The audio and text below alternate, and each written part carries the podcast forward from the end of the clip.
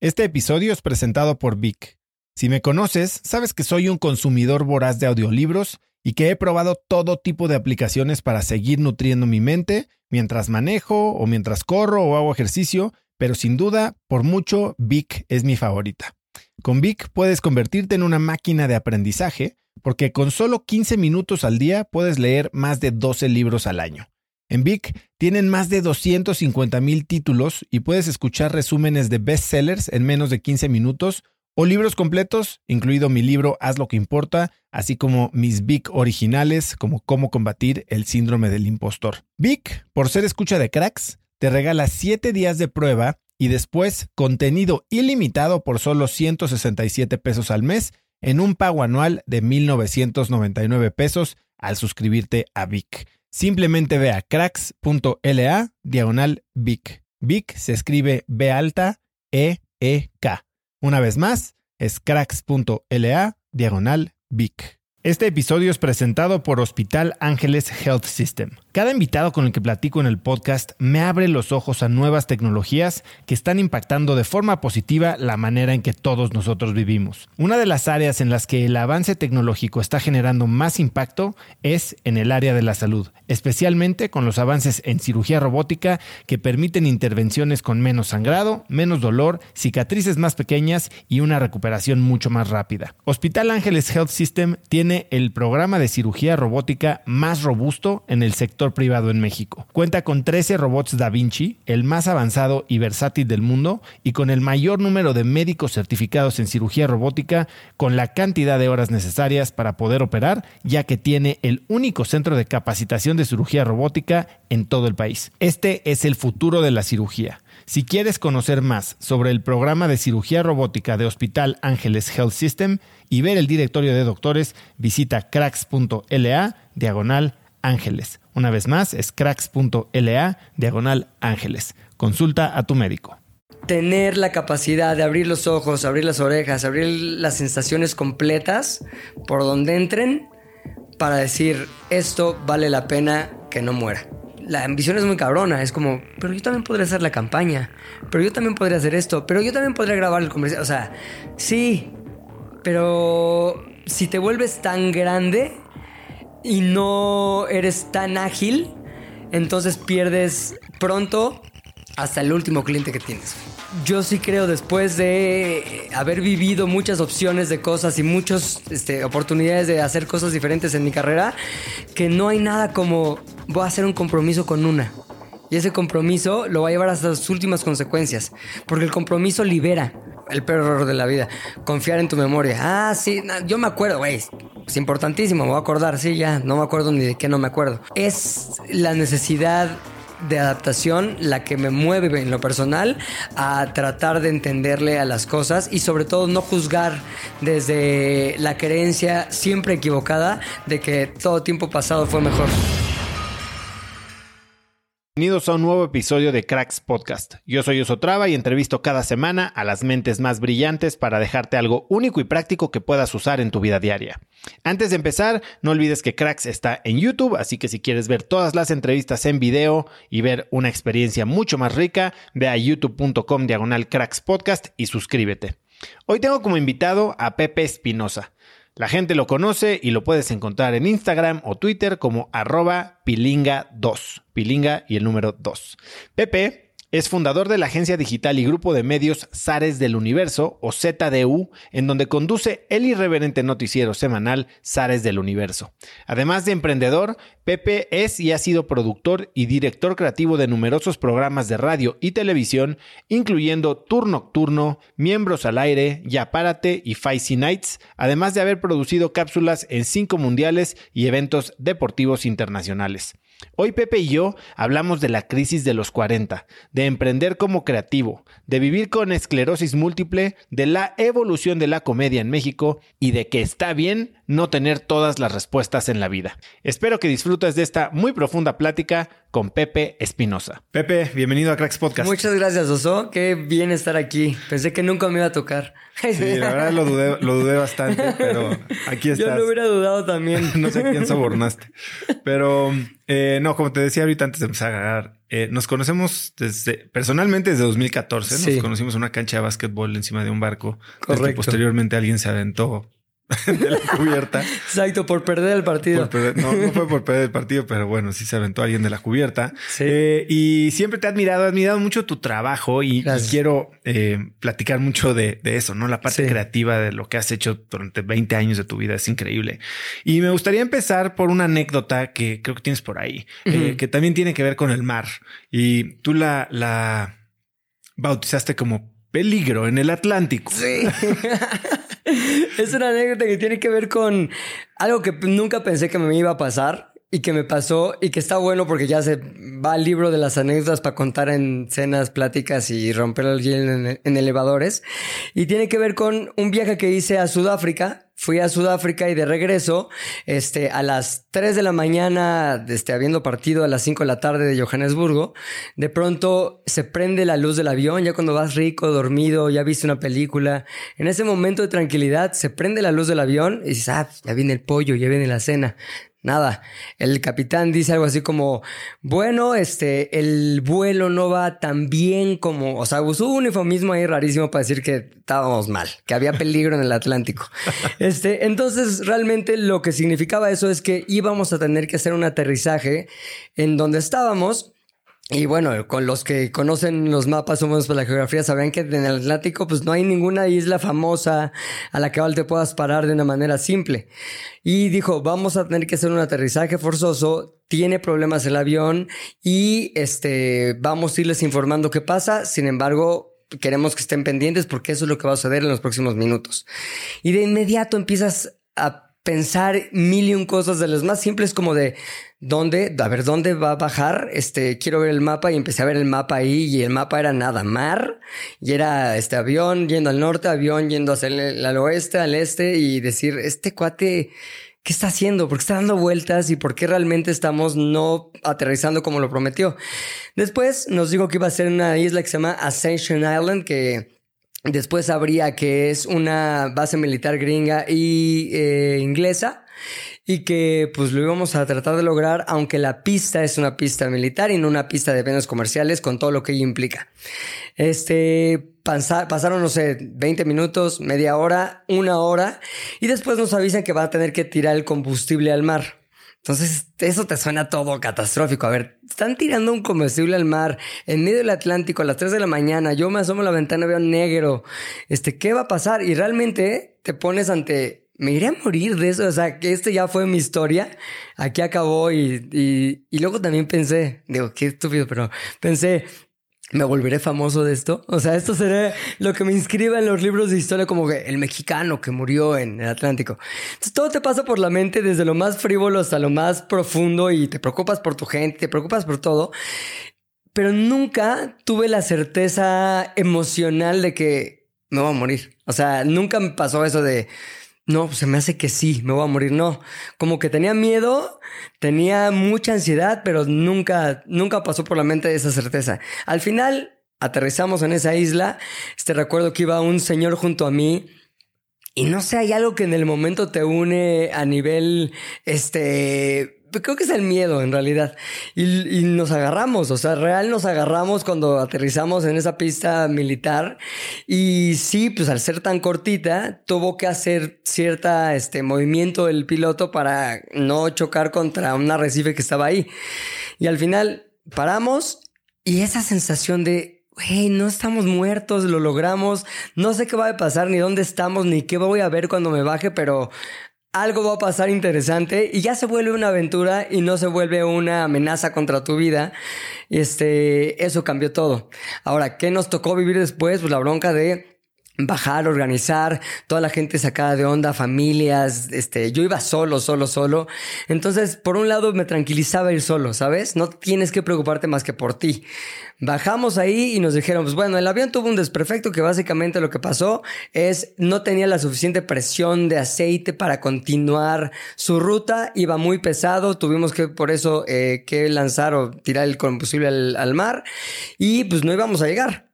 ¿Qué va a pasar ahora? Dos opciones. Una, o arreglamos el avión aquí o el avión este, se quedará acá para ser arreglado y va a llegar otro avión desde Atlanta para que se puedan ir. Pues fue la segunda opción y tuvimos que esperar horas en ese lugar. El lugar tal vez más raro que he estado en mi vida. Raro por lo que implicaba en términos de sensación, ¿sabes? Un lugar donde no había gente, aunque había este, construcciones vacías de los militares que a veces ocupaban, a veces no. ¿En ese momento no había nadie? Había un grupo de base, digamos. Este, había, no sé, serían unas 30 personas, todos militares gringos, y nos bajaron, nos explicaron, nos acomodaron en, les llaman ellos barracas, y pues era nada, era un catre y ya, eso, catre y algún mueblecillo para poner tu ropa, y ahí cada quien nos metimos a dormir o a tratar de dormir la noche. Y al día siguiente, yo me acuerdo haber salido y decir, ¿dónde estoy? La tierra era como, ya casi casi lo, cuento como si fuera Marte, pero la tierra era como roja, raro, y no había playas, había solamente arrecifes y era como montaña, pum, mar, nada. Entonces, un, un silencio que nunca había experimentado también más que cuando estás así en, en, algún bosque profundo, pero que no es muy frecuente. Y esta onda de dónde están todos, pues todos estaban en sus barracas y en sus cosas, y estás en una completa soledad con la incertidumbre de, bueno, ahora qué sigue, en qué momento me avisan, no me vayan a dejar aquí, o sea, empieza a pesar también todo eso por tu cabeza. Y al final, pues nada, se volvió una onda más de trámite de, este, vamos a avisar con un teléfono satelital a sus familias, qué onda, entonces tienen derecho a una llamada, casi casi. Hablamos y yo avisé que esto había pasado. Traté de decirle a mi hermana que me contestó a las 3 de la mañana de, este, estando dormida, le dije, Pau, te voy a decir una cosa, estoy en una isla, por eso esto, ah, ok. Y su tranquilidad, dije, no, este no está entendiendo nada, o sea, no sabe qué le estoy diciendo. Le dije, no, a ver, escucha bien lo que está pasando. Yo iba en el avión y ya le expliqué. Y ya como que se despertó y me dijo, ok, ok, ok, no, pero estás bien, sí, estoy bien, todo bien. Y viene otro avión por nosotros. Después de estar ahí un rato, llega otro avión por nosotros. Y lo curioso es que ese avión fue, te lo juro que una escena así muy cinematográfica. Va llegando, todos viendo cómo llegaba y va acercándose todos. ¡Eh! Momento, te lo juro, dije, pasa, aquí falta este Carros de Fuego, una canción así inspiradora. Llega el avión y le pega, o sea, el que cae eh, digo, el que aterriza, evidentemente tampoco tiene el espacio y ahora menos porque había otro avión ahí parado, el espacio para aterrizar bien y le pega al nuestro, al que habíamos, al que habíamos llegado una noche antes. Total que no le pegó lo suficientemente fuerte para que eso también fuera de, bueno, dos aviones, esperemos otro, sino más bien sí le pegó, pero hubo pericia por parte del segundo piloto y todo se arregló. Salimos ahí y ahí experimenté algo que creo que te lo comenté en su momento, de esta sensación colectiva de yo me quiero salvar primero o yo quiero este casi casi sentarme en los asientos de adelante ya que todos estamos subiendo en desorden y ya no hay boletos que te chequen y ya no hay lugares asignados y entonces esta sensación de que yo después le puse como de ratones a su queso, o sea, como que un queso, vamos todos los ratones. Un poco eso fue lo que viví ahí quiero comer primero, quiero sentarme mejor, quiero acomodarme en donde yo pueda. Y yo dije, a ver, esto es una, es una parte de la naturaleza humana que te lleva a cuestiones súper extremas cuando la situación son así de extremas. Aquí estábamos en, bueno, vamos, una situación medianamente controlada. Atípica sí, pero controladísima. Yo me imagino o me imaginaba ahí de, oye, esto en una situación en la que no hay reglas, se vuelve sálvense quien pueda y ahí sí la ley del más fuerte y es un poco una ventanita a la naturaleza humana que podemos ver en mil y un cosas. Lord of the Flies. Totalmente. Totalmente, dije, ¿dónde está el puerco lleno de moscas? Total que al final regresamos a Atlanta, este, los de la aerolínea muy bien, nos regalaron un vuelo, volví a Sudáfrica con ese mismo boleto, este, llegaron con un buffet increíble y al final me quedé yo con una anécdota, perdón, ya te moví todo, una anécdota que pues me gusta mucho contar y que forma parte de mi historia.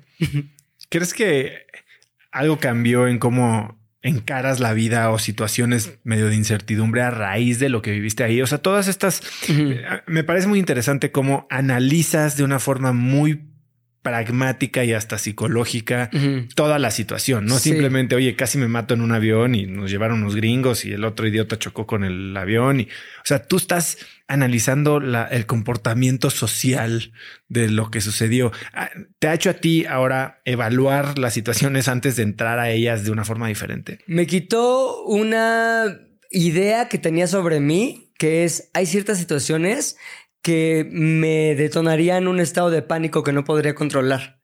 Eh, por ejemplo, si me hubieras dicho dos meses antes, un mes antes, un mes antes o incluso dos tardes antes de lo que sucedió, vas a estar teniendo que aterrizar en medio del Atlántico en avión, dije, no, güey, me voy a volver loco ahí. O sea, voy, ya me imaginaba yo en el avión así de, no, mamá, o sea, gritando todo lo que pudiera porque el pánico se apoderaría de mí.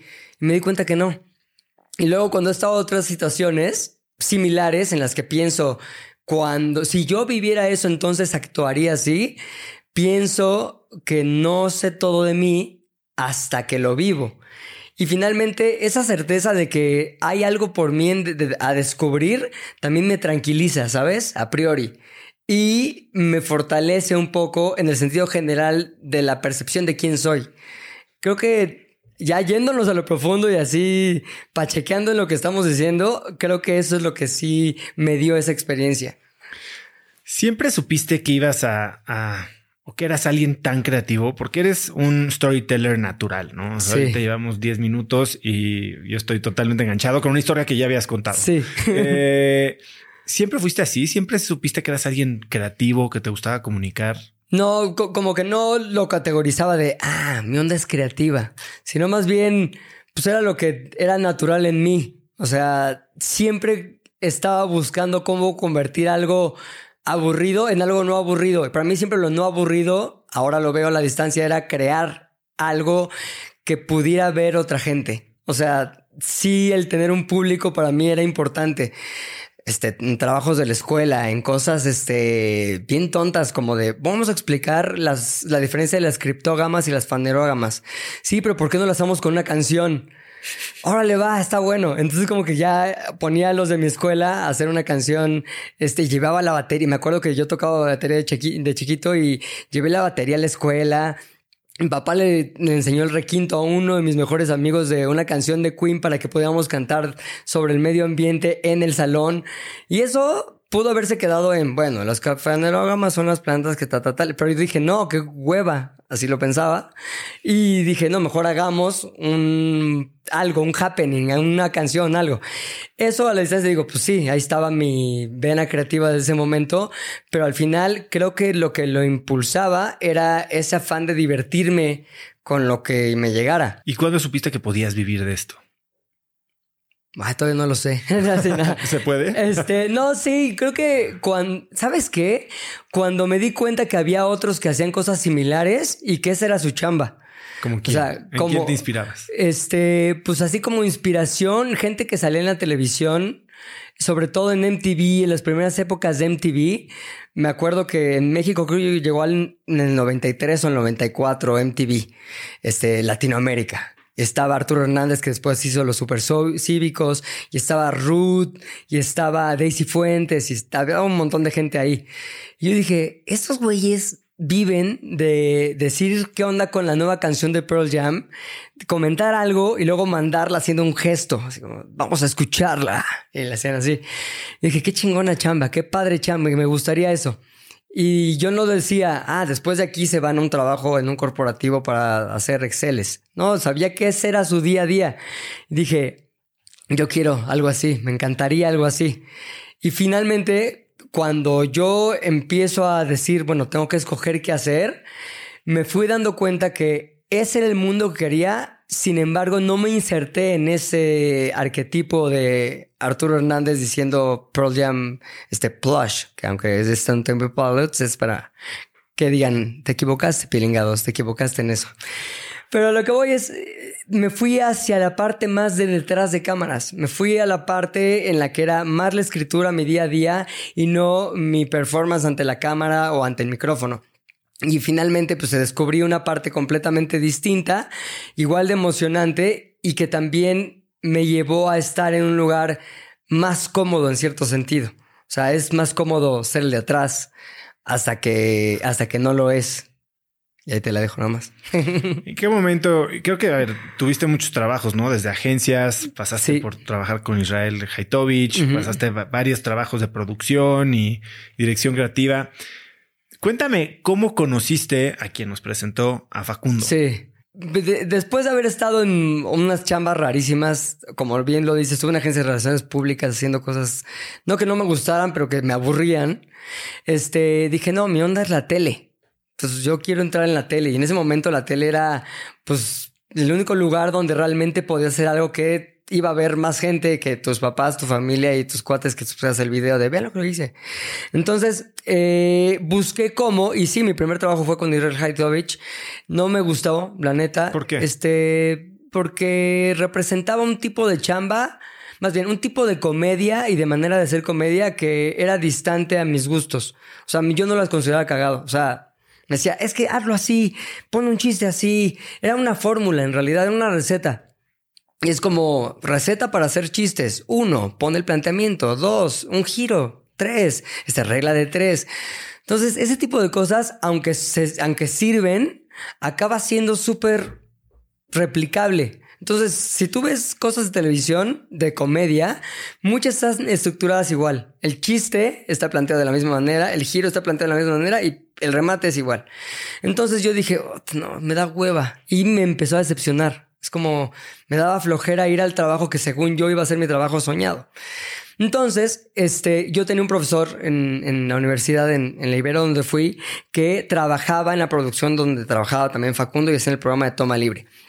Entonces dije, ese es el tipo de chamba que me gustaría, porque al final hacían cosas más divertidas, hacían cosas que a mí me interesaría ver más que hacer. Yo sí vería ese programa y entonces empecé a ir todas las tardes con ese profesor y a pegarme ahí de, ¿en qué te ayudo?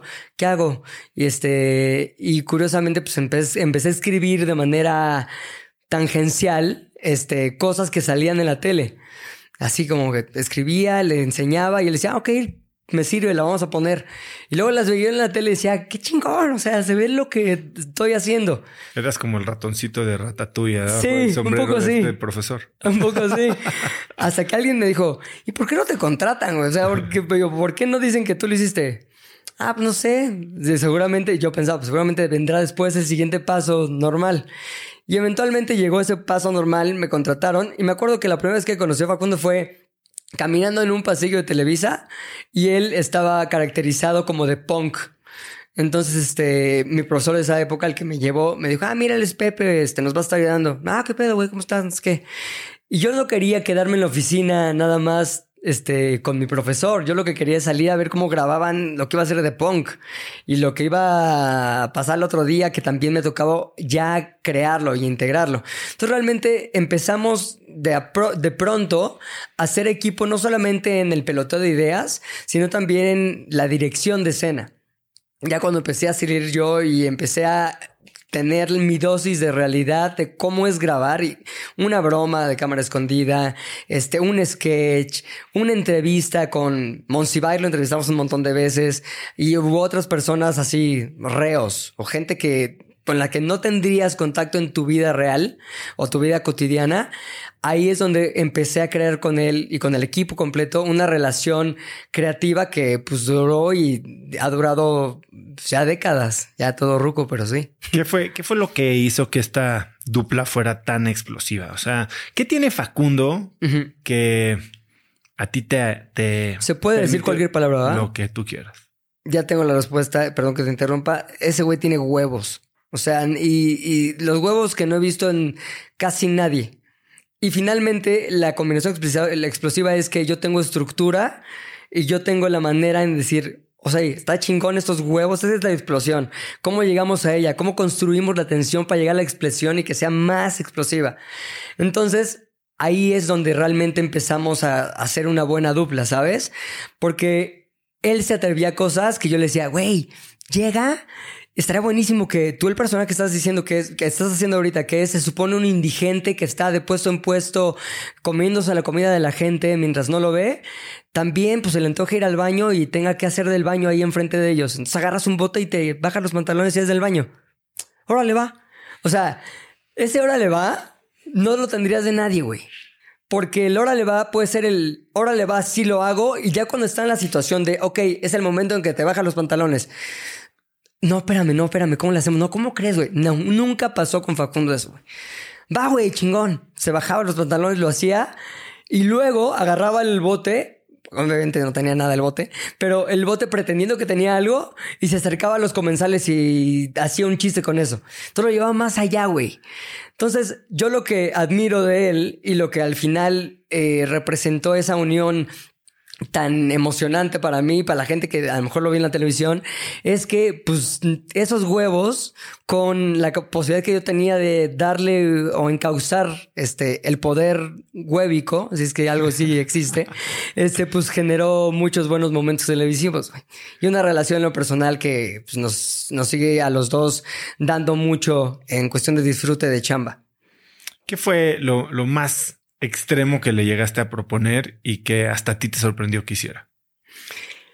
Es que hizo, hizo muchas cosas, sí. Yo creo que una vez que fuimos al primer mundial que cubrimos, que fue en Alemania, había un rumor de que en un parque de Múnich, el English Garden, se podía andar desnudo. Le dije, güey, la siguiente entrevista es este desnudo, güey. Se puede, es legal, no hay bronca. Entonces, esa entrevista, hazla desnudo órale, va. Sí. Entonces llegamos día dos que estábamos en Múnich. Güey, llega, se encuera así completamente en un parque, güey, en Chapultepec en domingo. No encontramos a los supuestos este, eh, desnudistas, o como se dice. Sí, bueno, los nudistas más bien. No los encontramos y él dijo, bueno, pues ya, ni modo que no grabemos. Entonces, él, micrófono en mano, cámara así, de paseando por el parque con las familias ahí y entrevistando acerca de ¿Qué tal la emoción del mundial? ¿Qué sigue para ustedes? ¿Cómo viven como alemanes este gran mundial en su país? Y la gente se sacaba de onda, pero tampoco tanto. Entonces eso lo empoderaba más, como decir, no hay pedo. Tengo fotos que obviamente no los mostraré. Este, y está raro que lo diga que las tengo, pero este, unas fotos de él así con el micrófono en el parque y nosotros juntos con, con las cámaras así. Y pues completamente desnudo, güey.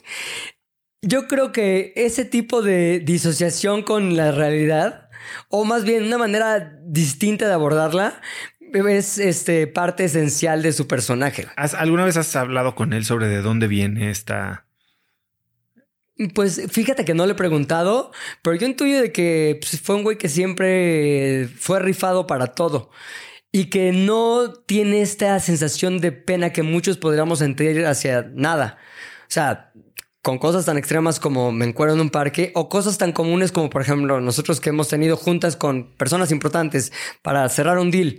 Pues él llega con el CEO de algo y, oh, está chingona tu oficina, güey. ¿Y esta foto de dónde? Y la agarra y se agarra los libros. O sea, una cosa que yo no haría, la neta, pero que la gente le permite porque él solito fue empujando y empujando y empujando los límites hasta que es, ah, pues es Facundo. Entonces ya nadie, a nadie le sorprende, güey. O sea, tiene. Se compró solito. Carta blanca. Sí, sí. Me parece un gran, algo muy chingón para obtener en la vida. Como esa carta blanca que viene de tu personalidad es así, te acepto y ah, pues eres tú. Ya tienes un nombre, esa actitud está facundera ya sabes. Y eso es lo que, es lo que está chingón.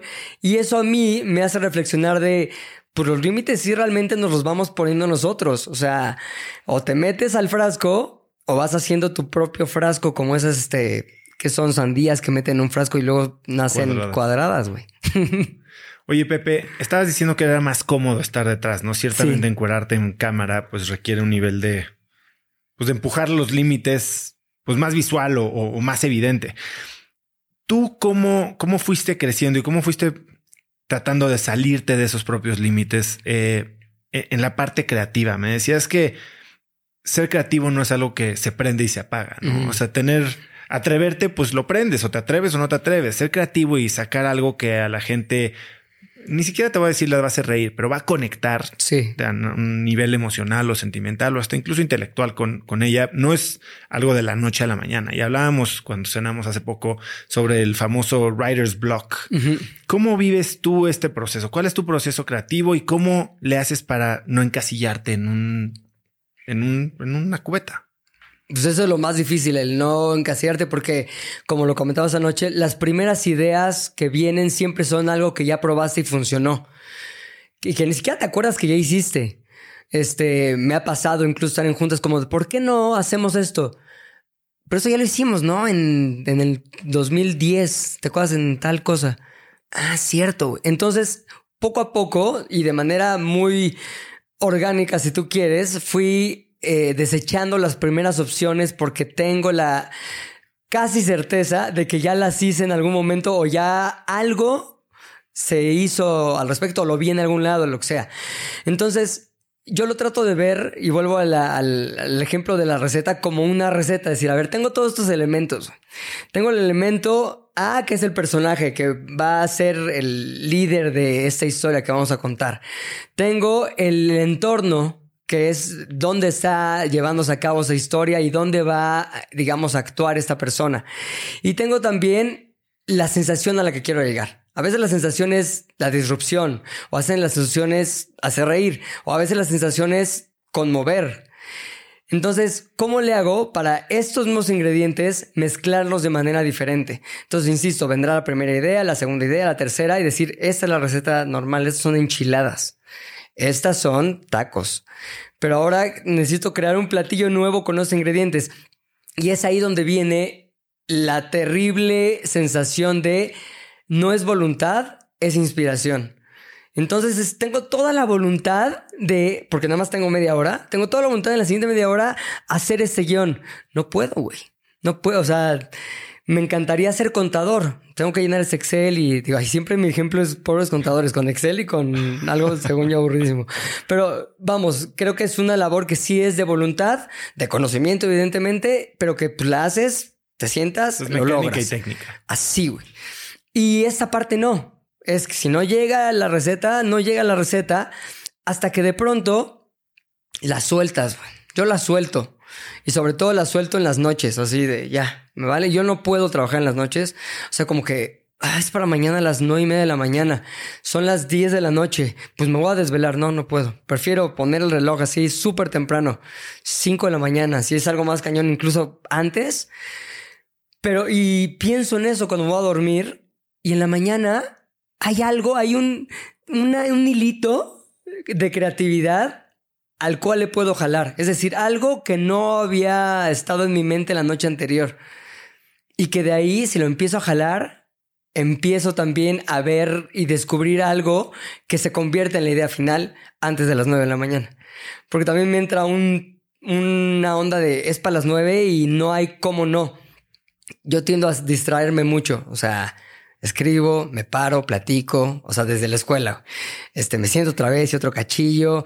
Entonces, contra lo que más lucho es contra eso, contra esa necesidad de sentarme y hacerlo. Pero cuando estoy con una entrega así, hay algo en mí que otra vez me demuestra que sí puedo, que me hace sentarme y hacerlo, pero que viene de haber, haber dejado esa idea que madurara en el subconsciente o no sé dónde, pero que digo, güey, sí todavía lo tengo. Qué chingón. Pero, pero estás regresando al punto como si fuera inspiración y como si no se pudiera explicar. Y yo creo que tú sí tienes mucho que explicar, ¿no? Porque definitivamente tienes la receta y ahorita sin quererlo decir la dijiste, Sí. ¿no? Es la coyuntura y el personaje Sí. y el, como tú le digas. Tienes también los ingredientes que seguramente tienes un proceso y no sé si es ya parte de un ciclo, círculo virtuoso en el que te expones a cosas que eventualmente o se guardan en tu cerebro y eventualmente Sí. tal vez en una siesta conectan, ¿no? ¿Y tienes tú alguna eh, disciplina o alguna, algún sistema como para decir, oye, voy a al menos una vez al mes, una vez a la semana, o voy a decir que sí a todo lo que me digan que nunca haya hecho para ir eh, llenando este archivo de recuerdos o de Ajá. recursos a los que puedo regresar? Yo creo que lo más importante es identificar qué me hacen sentir ciertas cosas. Yo soy de, sentir. O sea, sentir qué me hace sentir estar con una persona platicando, qué me hace sentir estar en un entorno, o qué me hace sentir cierto contenido. Entonces, al final, lo que trato de recrear es cómo logro por lo menos intentar que la gente sienta lo mismo que yo sentí cuando vi eso. Entonces hago una ingeniería en reversa a partir del sentimiento final, ¿no? Digo, lo que quiero es una sensación como de incomodidad, cómica, ¿sabes? Quiero que la gente lo vea, se ría, pero sea incómodo verlo. O sea, como que si eres de los que fácilmente se saca de onda con esa incomodidad, le vas a quitar. No me importa perderlos. Quiero que los que se queden sientan eso. Entonces, ya que tengo identificado cuál es el punto final de la emoción que quiero lograr, ahora empiezo a trabajar en ella de manera insisto, de una ingeniería en reversa. Entonces, este, ayer hicimos una cosa para el Super Bowl con Daniel Sosa, este comediante buenísimo. De hecho, deberías invitarlo porque es buenísimo y trae unas cosas en el cerebro que me parece muy chingonas. Pero bueno, este hicimos una cosa que es vamos a hacer un promo para el Super Bowl con gente pasando. Entonces dijimos, vamos a llevar a la gente a hacer cosas que no pensarías que van a hacer, sobre todo en una tarde de jueves, así pasando por un parque. ¿Cuál es, si le adelantáramos a un güey caminando en la, en la calle o en el parque, cuál es el resultado que queremos después de haber pasado por todo el proceso que queremos hacer? pues queremos que ese güey esté en mayones verdes de croma y que tenga toda la cara disfrazada de un balón de americano. Órale, va. Entonces nuestra labor está entre lo que estamos ahorita teniendo, que es un güey caminando en la calle, hasta esa última imagen que queremos obtener, que es un güey con mayones y la cara pintada de café de balón de americano. Entonces todo lo que hay en medio es el contenido. Ya sabes, ¿cómo tenemos que hacerlo? Bueno, ¿por qué no? Decimos que vamos a hacer el promo y que a cada uno de estos güeyes los vas a llevar a poderlo lograr, o poder hacer ese promo, ser parte de ese promo, con miras a que se vuelva la manera en que esta televisora comunica que va a cubrir el Super Bowl. Entonces el chiste es emocionarlos, güey. Movimiento número uno, el emocionarlos. Entonces ya los parábamos, les decíamos, oye, te presento a Daniel, ¿lo conoces? Sí, cómo no, sigo usando tal. Bueno, Daniel hoy tiene una misión. Quiere escoger a los güeyes más rifados en la calle. Entonces ya empiezo yo a hacer mi labor como de convencimiento, porque también es una labor de que los güeyes no se sientan víctimas de las circunstancias, sino que realmente se sientan este parte. exacto, parte y se sientan este, empoderados para hacerlo chingón. Entonces acabas con cosas como un chavito de 20 años en esos mayones que te describo volando diciendo Ve el Super Bowl este domingo 19 mientras lo carga un luchador enmascarado. O sea, unas cosas súper raras, pero que toda esa labor y esa historia que estamos creando entre el escenario A, el chavito caminando, y el escenario C, este, ese chavito vestido como te describo, es todo lo que se vuelve divertido. Entonces, finalmente, acabo de la imagen, con la imagen, acabo con la sensación, perdón, empiezo con la imagen o la sensación, me voy para atrás y lleno los espacios. Oye, tienes, eh, hablando de registro, cómo me siento en ciertos momentos. Eso me hace inferir que eres una persona muy presente, ¿no? O sea, porque podrías pensar que alguien creativo pues, está siempre soñando y siempre eh, imaginando y proyectando y tratando de idear cosas, pero reconocer tus sentimientos es una habilidad muy escasa y muy especial. Todos estamos tan inmersos en el celular, en contenido, eh, que pocas veces nos damos a la tarea de reconocer lo que sentimos y menos aún de registrarlo para después accesarlo de una forma sistemática.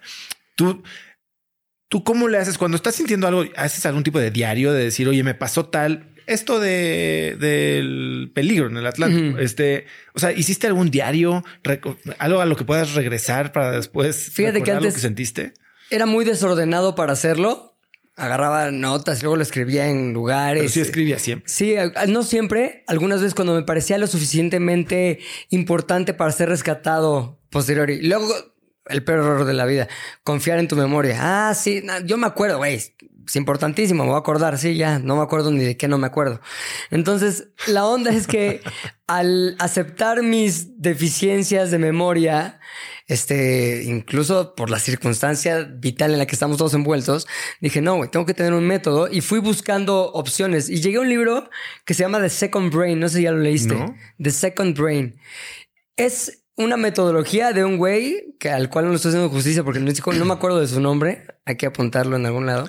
este, pero se llama The Second Brain y lo que te dice es puedes tener la capacidad de recordar los libros que lees, puedes tener la capacidad de este, volver a visitar las ideas que tienes, puedes tener la capacidad de volverte un superhombre en cuestión de eh, memoria y de la capacidad que tienes de traer a tu vida presente todo lo que has vivido en el pasado si eres ordenado y si tienes un second brain. No te voy a spoilear el libro, pero al final es una metodología que te sirve mucho para cuando tienes que recurrir al tú del pasado. ¿Sabes? De lo que pensaste, de lo que viste, de lo que sentiste. Y me parece eso esencial para el trabajo creativo, pero también para, para que tu vida no te pase de largo. Esta sensación de que tu vida está, ay, dos años, o sea, ese tipo de cosas a mí me causa mucha ansiedad. Entonces, la manera de asirme algo es como sentir que cada mes que pasa y con ello los semestres y los años, pues van dejando así capas y capas y capas de experiencias, pero de cosas y conocimiento y de algo que me hace ser el resultado de ese tránsito del tiempo. No simplemente voy ahí en un barquito en el mar. Me parece interesantísimo lo que estás contando. A mí mucha gente me pregunta de repente, a ver, yo sí, como lo decíamos, leo o consumo contenido y tomo notas y tengo mi, propio sistema. No sé qué tanto se parezca al de The Second Brain, al que tal vez no revisito frecuentemente, pero el simple hecho de, escribirlo hace que de alguna forma se te grabe más y en momentos medio de flow conectas, ¿no? Pero otra cosa que acabas de mencionar es, creo que igual o más importante, que es el hecho de estar presente y reconocer lo que estás viviendo e integrarlo, te permite disfrutarlo más, ¿no? Eh, escuchaba el otro día el concepto de dilatación de tiempo, ¿no? Hoy, hoy mucha gente está enfocada en vivir más tiempo, o sea, extenderle años a tu vida e incluso años productivos. Claro. Pero la realidad es que, a ver, ¿qué quieres al final de tu vida? Un chorro de memorias, ¿no? Un chorro de experiencias, un chorro de sentimientos. Eso lo puedes hacer viviendo más años, con el mismo tipo de frecuencia e intensidad de experiencias, memorias y sentimientos que tienes hoy, o haciendo que tus memorias, experiencias y sentimientos sean más intensos, más largos, que, digamos que es más densidad que eh, frecuencia. Y justo lo que estás diciendo creo que logra eso, logra hacer que disfrutes más la vida al estar pensando en lo que estás pasando en este momento, ¿no? Ayer eh, publiqué el episodio de, con mi mamá, que cumplió 70 años. Y la frase al final que dice que es de Gabriel García Márquez dice: La vida no es como la vives, sino como la recuerdas. Y no como la recuerdas, sino como la recuerdas para contarla. Claro. Y creo que hacer este ejercicio de qué estoy viviendo. Y por eso el journaling para mucha gente es tan importante, ¿no? Es, es reconocer las memorias y poderlas accesar de regreso me parece increíble. Ahora, tú estás diciendo, de repente me llega la inspiración, ¿no? Y en la mañana antes de las nueve hay un hilito que jalo. ¿Hay alguna técnica para de, preguntas como el clásico los siete porqués, no? O cuando tienes este, este primer hilito, ¿cómo le jalas? ¿Cuál es este proceso de que te permite descubrir qué hay detrás o hacia dónde va esa idea? Empiezo a surcar cosas que ya conozco. ¿Cómo que? o sea, si ponemos el mismo ejemplo de qué hacemos para el Super Bowl en México. Este, te vas a lo, más básico. A ver, pues, ¿qué hay de equipos del Super Bowl en México? ¿Qué hay respecto al Super Bowl que le parece este, interesante a la audiencia mexicana? Que también es un nicho muy chiquito. Este, entonces empiezo a ver todo eso que son los lugares comunes y digo, ok, ¿Qué es la primera idea al respecto? Es vamos a hacer nuestro propio equipo, pero con güeyes que este, no sé, que te encuentras en la calle. Seguramente el güey que carga bultos en la Merced ha de ser un tackle buenísimo, güey. ¿Por qué no? Mezclamos eso con eso. Oye, seguramente, y empiezas poco a poco a crear estas relaciones de cosas que son parte de tu vida cotidiana con lo que quieres lograr. Entonces, finalmente siempre, siempre eres tú. Siempre es una parte tuya la que sale a relucir de alguna manera. Entonces, he ahí la importancia de tenerte muy presente y tener presente tu historia y tus referencias y las cosas que viste o que sentiste o experimentaste y, viviste en algo, ¿no? Porque al final todo, no sabes cuándo, pero todo se volverá materia prima para ti, para, para creativamente. Este, hay una película que le traigo muchas ganas, no sé si ya la viste, la de The Fablemans de Steven Spielberg. Básicamente el güey dijo, tengo que hacer una película porque ya me voy a retirar, pero no puedo retirarme sin contar una historia que es mi historia. Y entonces escribe y produce y dirige The Fablemans. ¿no? no la he visto, insisto, te estoy hablando desde las reseñas. Pero básicamente lo que hace es él, cuando sale de su casa en cualquier este, lugar lujoso donde viva Steven Spielberg y sale manejando, va recordando su historia este, como parte de una como sesión terapéutica personal. Se sale a manejar, tiene un coche increíble y va pensando y recordando cómo su mamá se sorprendió la primera vez que le enseñó algo que había hecho con una cámara. Y eso, que está cercano a su corazón, no lo revisita seguido, pero lo revisita en ese momento y dice, algo tengo que hacer con esto. Y va creando la historia que eventualmente se convierte en la película que estamos hablando ahorita. Creo que es bien importante conectar con esas cosas de nuestra historia personal. De nuestra historia personal. Hay momentos que yo me llegan así de la nada, detonados por cosas que nada tienen que ver, que digo, ay, eso lo viví con mi abuelo cuando tenía ocho años. Y lo vuelvo a pensar y le doy un repasón y obviamente le mezclo mi, perdón, ya le pegué tu micro, y le mezclo mil cosas que a lo mejor ni existieron, pero que como dice Gabriel García Márquez en la cita que me acabas de decir, es cómo la vas a contar. Entonces yo algún día, no sé cuándo y para qué, esa anécdota con mi abuelo la voy a volver a visitar, la voy a volver a adornar y te la voy a contar. Entonces, si yo me olvido de eso, o si no le pongo este, la carga emocional que eventualmente me hará recordarla y ser digna de ser contada, o hacerla digna de ser contada, entonces la estaré eh, condenando al olvido. Entonces yo creo que es bien importante eso. Es bien importante finalmente tener la capacidad de abrir los ojos, abrir las orejas, abrir las sensaciones completas por donde entren para decir, esto vale la pena que no muera. Eso. Me recuerda un poco esta, esta frase que dicen, ¿no? Que la gente no se va a acordar de lo que les dijiste ni de lo que les regalaste, sino de cómo los hiciste sentir. Sí. Y si quieres impactar a la gente, hacerla sentir, es yo creo que la manera de hacer que te recuerden.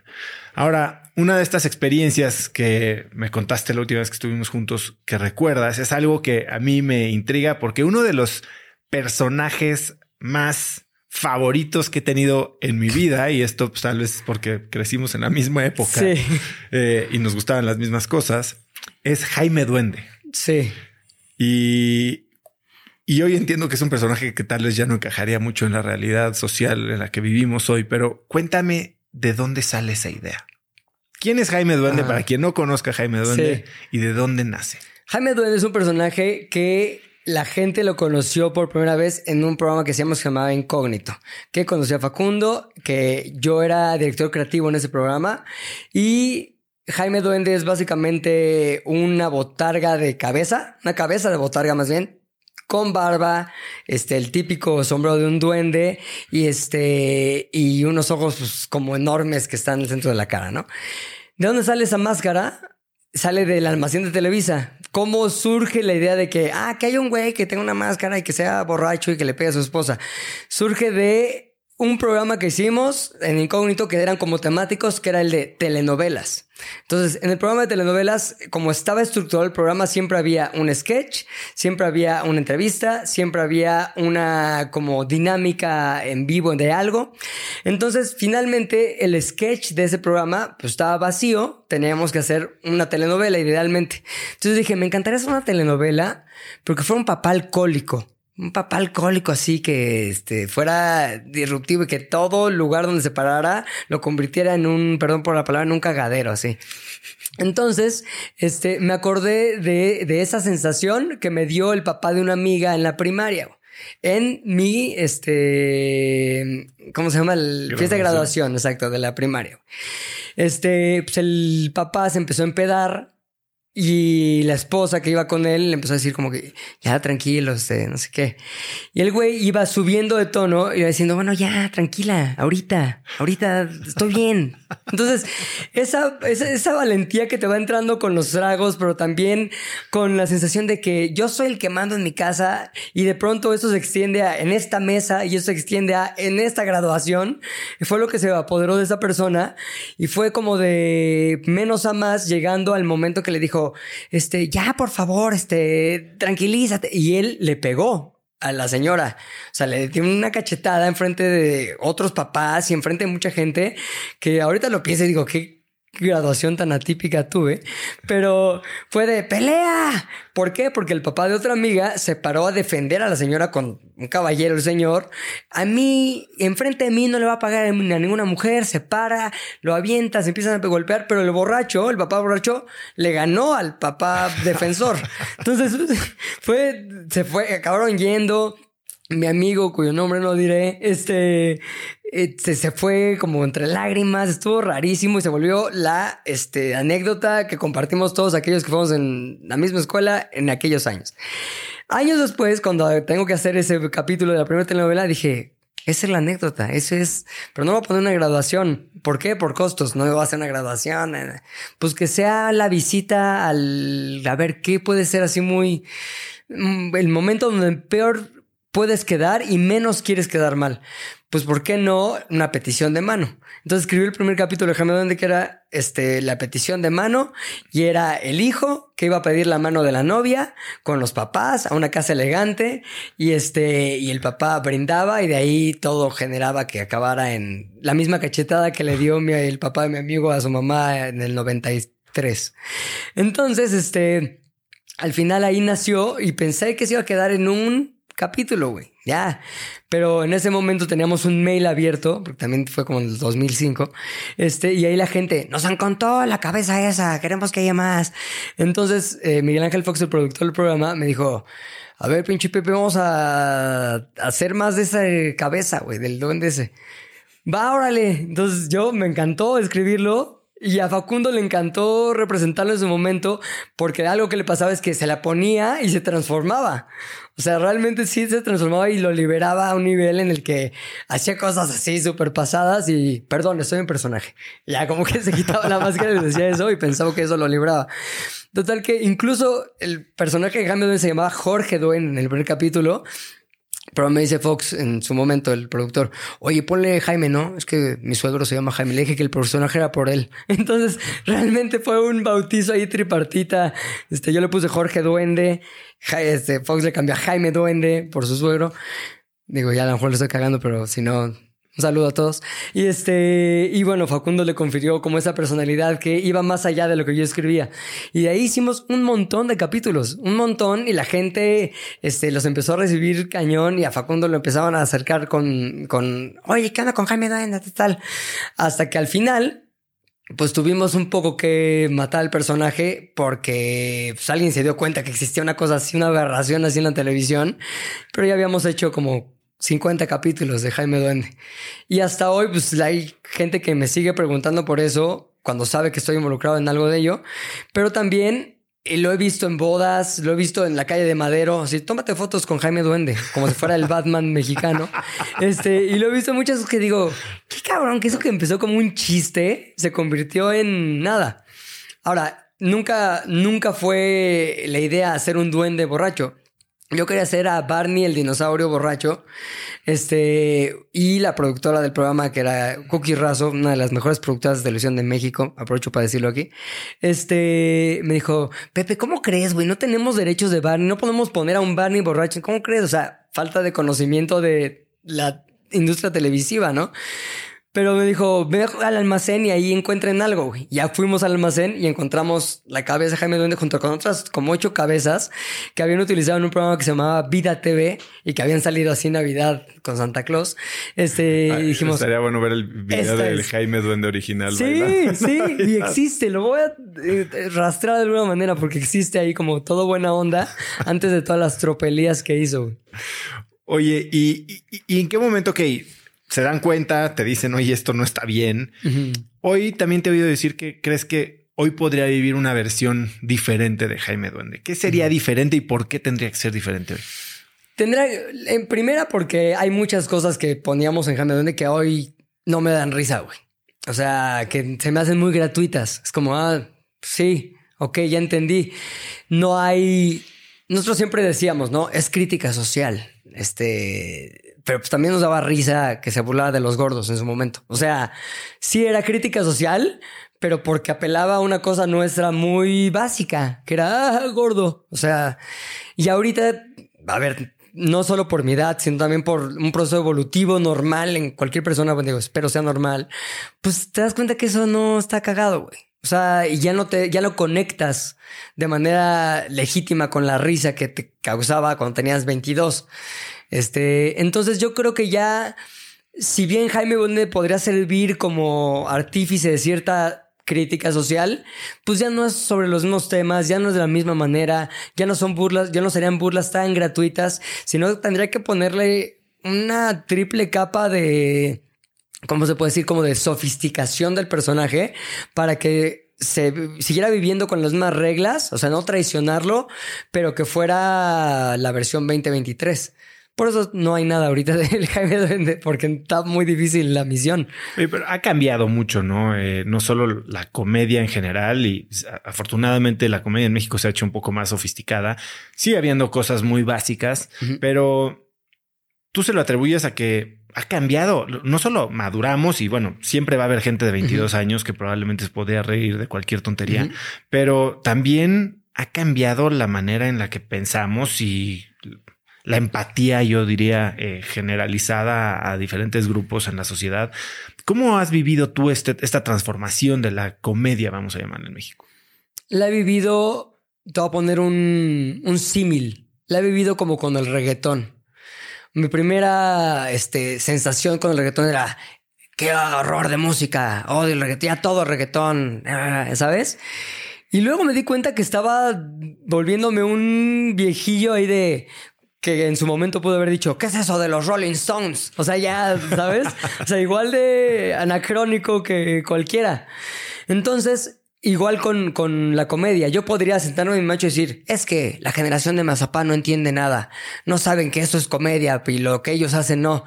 Y eso me habla de que tienes tú obligadamente, digo, si quieres seguir vigente y sobre todo quieres no ser este, una pieza de museo, irte adaptando y entender, entender qué, cuáles son las tensiones actuales, cuáles son las cosas que detonan la risa en las generaciones que hoy son, que, hoy son jóvenes y, y saber y entender de dónde vienen y si puedes adaptarte o adaptar quién eres a ello para seguir conectando. O sea, o puedes simplemente, insisto, sentarte en, tu macho y hacer las paces con el hecho de que ya te desconectaste para siempre y seguirás diciendo, sí, es que Jaime Duende estaba muy cagado. Sí, hace 17 años. ¿Ya sabes?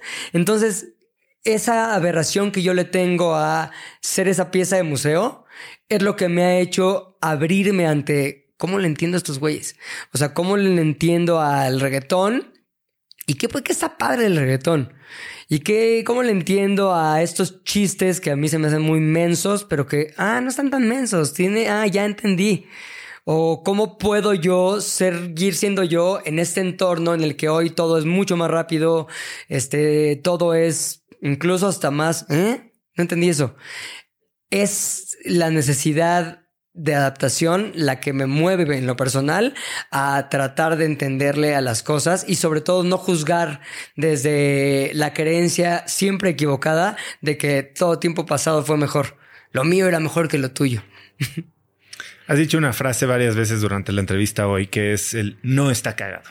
Y el no está cagado puede ser una señal de desaprobación o simple crítica objetiva de, oye, esto no está cumpliendo el objetivo. ¿Cómo se vive eso dentro de un equipo creativo eh, en el que tal vez puedes hasta tomártelo personal? Sí, que es lo más difícil de la vida, porque al final, cuando haces una propuesta creativa, estás ante un grupo, te estás exponiendo en una parte de tu esencia, como esto yo lo considero valioso o lo considero gracioso o lo considero digno de ser valorado por ustedes igual que yo lo valoro. Y cuando hay alguien que te dice, no, la neta no, o la misma frase a la que refieres, no está cagado, güey. Eso puede llegar a ser devastador. Ahora, cuando me toca a mí dirigir equipos creativos, este, trato de no llegar con él, no se me hace cagado, sino lo estoy entendiendo así, pero sé que tú lo entiendes de otra manera. ¿Cómo, cómo a ti qué se te hace lo más cagado de esto, güey? O sea, es como quiero aprender de ti, quiero aprender de esto. Me parece esencial esa parte por los dos motivos que te expongo. Uno, por la persona que me lo está diciendo y me lo está exponiendo y me lo está tratando de vender. Y la otra, por a lo mejor aquí es una oportunidad que tengo para evolucionar mi comedia. Porque es algo que yo no veo de manera primera o primaria como cagado. A veces se acaba de no, está cagado. o sea, o a veces acaba de, ah, ya entendí, güey. Y puedo incluso, este, proponer cosas. Oye, sí, ¿y qué tal si también esto? Ahora le va, sí, está chingón. Entonces la sensación que crea eso es como de, estamos haciendo eso en conjunto y estamos realmente siendo un equipo creativo. Hay veces que de plano no puedo. O sea, me pasó hace poquito en, durante el Mundial de Qatar, estábamos haciendo una canción de cierre del Mundial. Entonces, cuando haces una canción, se complica la cosa porque no solamente es que esté cagada la letra, sino que eh, melódicamente esté bien, que rime padre, que no sea rima, una rima este, típica de rap de papás, ya sabes, sino más bien que tenga ondita. Entonces estábamos en conjunto, cuatro personas tratando de escribir la canción. Entonces yo decía una cosa, el que le escribe, el que tiene más experiencia, Luis, del equipo de Sales del Universo, tiene esta experiencia escribiendo raps y, rimas y todo. Eh, proponía algo que a mí me parecía que no estaba bien y yo llegué a un punto en que lo único, o sea, pensando en voz alta dije, creo que no soy bueno para hacer esto en equipo. O sea, porque yo ya tenía, yo estaba muy casado con mis creencias respecto a cómo debía ser y Luis también y los demás también. Entonces nos entrampamos, güey, no iba a avanzar. Entonces lo que dije es, no soy bueno para esto. Dale Luis, creo que tú eres mejor que yo. Y yo lo solté, lo dejé ir y dejé que fuera lo que Luis quisiera que fuera, aunque yo tuviera opiniones contrarias. Pero también si no te estás dispuesto a decir, güey, en esto este güey sabe dos gramos más que yo. Eh, o puede hacerlo dos veces mejor que yo, o una vez, o media vez mejor que yo, pues entonces estás este, destinado a estar frustrado siempre. Uno, porque lo que vas a generar es, puedes imponer tu posición o tu opinión y vas a generar en tu equipo de, o sea, ¿para qué lo hago? Si Pepe siempre va a decir cómo es, que me pasó muchas veces. O este, o puedes generar la onda de, pues ya, como sea. Y eso solo crea mediocridades. sí, exacto. Acabas de mencionar Sares del Universo. Empezaste en 2009 con este proyecto. ¿Qué es Sares del Universo? Eh, ah, mira, qué buena pregunta, porque esa nos la hemos hecho 17 veces cada año. Este, empezamos, hay una anécdota ahí que, que es el génesis de Sales del Universo. Cuando se acaba el programa de Incógnito, y se acaban muchas de nuestras fuentes de empleo televisiva, dijimos, ¿y ahora qué hacemos, güey? O sea, necesitamos seguir generando, comiendo y sobre todo sacando ideas y haciendo lo que nos gusta pues el Internet, güey, ahí va a haber futuro. Y te hablo de un Internet del 2009 que parece que es el mismo, pero es, tú lo sabes, completamente diferente. Entonces fuimos con un muy buen amigo, no sé si lo conoce, Sebastián Tonda. Sí, claro. Este, fuimos con Sebastián, que él estaba en una parte eh, importante. antes de Flock, estaba en Televisa Interactive, Media, güey. Dijimos, oye, güey, queremos, y iba conmigo en la escuela, Sebastián en Ibero y pues es un muy buen amigo personal. Y le dije, estamos en esta posición. Iba yo con Facundo, con Nariño, que eran también, digamos, el director que grababa todo o gran parte de lo que veías en los programas de Facundo. Entonces dijimos, nosotros vamos a hacer una empresa podemos hacerlo, tenemos el conocimiento y la libertad y las ganas de hacerlo. Entonces fuimos con Sebastián y dijimos, ¿cómo le hacemos, güey? Queremos hacer cosas para internet. Entonces él empezó a decir, pues mira, pueden hacer esto, esto. Y en una hora nos abrió un panorama que no teníamos para nada una hora antes y que nos hizo decir una vez saliendo de la junta, güey, está cabrón, hay que volvernos los zares del internet. Y en eso, jajaja, ja, ja, qué cagado. Bueno, tres semanas antes, digo, después estábamos eh, pues, registrando la empresa, haciendo todo el papeleo. ¿Y cómo le ponemos? Ares del Internet está muy chafa, güey. Está muy teto ahí, Sares del Internet. ¿Por qué no le ponemos como algo más así memorable, así, Sares de, del, sales, sales del universo, güey. Sí, soy cabrón, soy como The Masters of the Universe. Sí, órale. Y empezó como un juego. Es como, bueno, ya tenemos empresa. ¿Y ahora qué? y así. ¿Por qué? Porque teníamos ya el nombre, pero no teníamos ni un plan de negocios. No teníamos claridad de qué era pagar impuestos y cómo hacerlo. No teníamos nada. O sea, éramos güeyes que sabíamos hacer contenido y sabíamos hacer bromas en la calle y sabíamos este, decir cosas que muchos consideraban que estaban divertidas. Y es ahí donde nos empezamos a dar cuenta que pues, nos faltaba un montón para ser este, emprendedores o empresarios o incluso responsables de nuestro propio destino financiero. Entonces, se dio poco a poco que llegaron algunos negocios, muchos traídos por Facundo, como que, oye Facundo, tú quisieras salir en tal comercial, sí, pero lo hago con mi productora, con Sales del Universo. Ah, ok. Y así nos empezaban a caer cosas y empezamos a generar un camino que no dejó de avanzar y que ha tenido unos baches así tremendos, o sea, unos baches que obviamente tienen que ver con ese desconocimiento del que te hablo y esa este, falta como de visión estratégica que todo mundo debería tener, no importa a qué te dediques. Y que es un grave error cuando lo único que tienes por dar es emoción de juventud y no estructura y la visión de la que te hablo. Entonces nos pasó mucho eso y nos convertimos en creadores de contenido digital para muchas marcas de manera, este, a veces hasta como de chiripa, ¿sabes? Ah, pues mira, estos güeyes trabajan con Facundo en una cosa, en una campaña, entonces ya después les gustó lo que hicimos y se quedaron como clientes, este, constantes o frecuentes. Y de ahí, pues las relaciones y de ahí una cosa llevó a la otra, hasta que dijimos, necesitamos tener nuestro propio medio, necesitamos hacer nuestras propias cosas y nuestros contenidos. Y la idea, este, incluso más basada en cómo se maneja la televisión, a cómo se maneja el Internet, es pues ya y le metemos ahí patrocinios. O sea, así de simple y así de eh, falta de profundidad. Entonces, este, empezamos a hacer contenidos y le metimos toda la carne al asador. O sea, toda la carne al asador de vamos a hacer 10 contenidos a la semana y el grave error fue eso. No es hagamos exitoso uno que de ahí vayamos jalando otros y poco a poco, sino es toda una programación de cinco horas de contenido a la semana y es con todo el equipo que teníamos, todos trabajando para que se logre ta, ta, ta, ta, ta, ta hasta que eso de manera natural revienta, güey. Y a ver, antes de, pasar a los contenidos que sí generaron y que aún siguen vivos, ¿cómo llenaste estos huecos? Eh, vamos a decirle, de conocimiento o incluso hasta operativos, de volverte empresario, porque ciertamente eres un creativo muy exitoso, eh, con mucha experiencia y dices que te faltaba la parte empresarial. ¿Cómo, ¿Cómo compensaron eso o qué les permitió seguir vivos? Creo que aceptar cuáles son las cosas que no sabíamos y aceptar que no queríamos saberlas. y actuar en consecuencia de las dos certezas, aún sabiendo que eso significaba, las tengo que aprender aunque no quiera.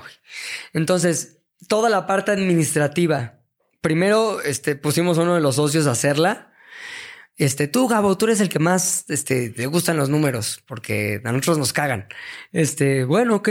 Y el pobre le cayó una cosa que yo ni quería tampoco, pero pues bueno, yo lo hago. Y eso nos llevó a casi cerrar en 2013, acabar con una deuda enorme con proveedores, este, hacer todo mal, todo mal. O sea, me acuerdo una tarde fatídica de marzo del 2013 en la que yo me senté con todos los proveedores que en ese momento ya eran acreedores, de, yo firmándoles pegarés personales de te debo 50 mil baros. Siguiente, te debo 75 mil baros. Sí, ya yo salí ese día de trabajar debiendo más de un millón de pesos personalmente.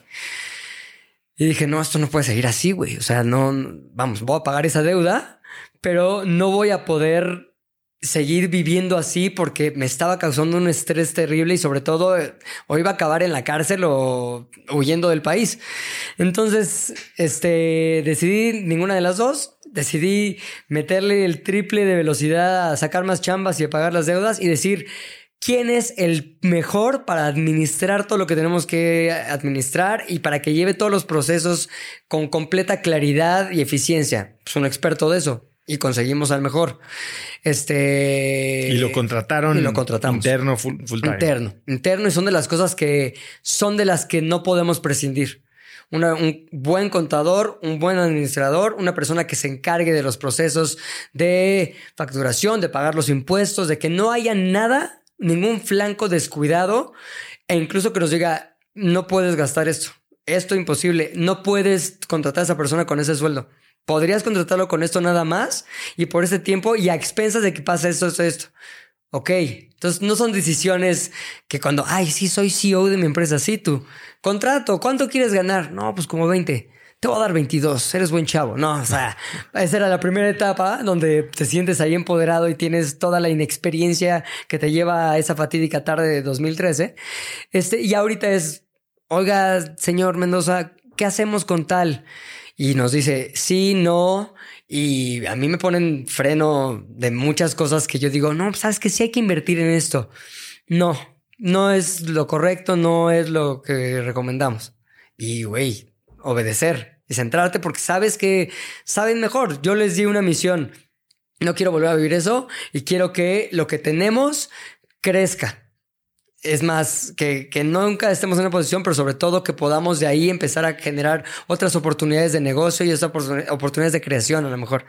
Entonces, con base en esa misión, casi casi como directriz de computadora, eso este, se antepone a mi directriz principal. Pues entonces no, no entra.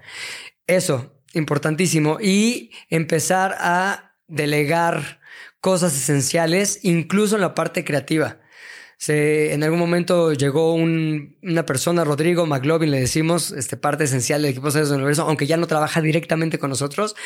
Y el güey empezó a aprender muchas cosas y empezó a desarrollar muchas cosas que a mí me parecieron muy útiles, sobre todo en cuestión digital, o sea, de- del entorno digital, y que dije, yo tendría ahorita que meterme diario a aprender muchas cosas para llegar al nivel de McLovin en seis meses. O puedo asociarme con McLovin para que lo haga él. Y ya, decidir que lo haga él y dedicarme a lo que yo quiero hacer. Que no es que lo hagan ellas. Que no es que lo hagan ellas, que lo haga McLovin en este caso. sí. Entonces al final es tener la humildad de decir, no sé eso, güey. No, no pretendo saberlo más que lo necesario. Y siempre va a haber alguien que lo haga mejor. Prefiero ganar menos, pero ser más poderoso en conjunto. Esa certeza, no creas que la tuve siempre. Llegó después de un buen de putazos. Y entonces eran un medio o un grupo de medios, eran una agencia, eran una productora. eh, Todo y nada. Éramos todo. O sea, ¿cuándo te das cuenta que eres todo y nada? Cuando tienes que hacer una presentación de credenciales. ¿No? Oye, queremos ver si presentan sus servicios.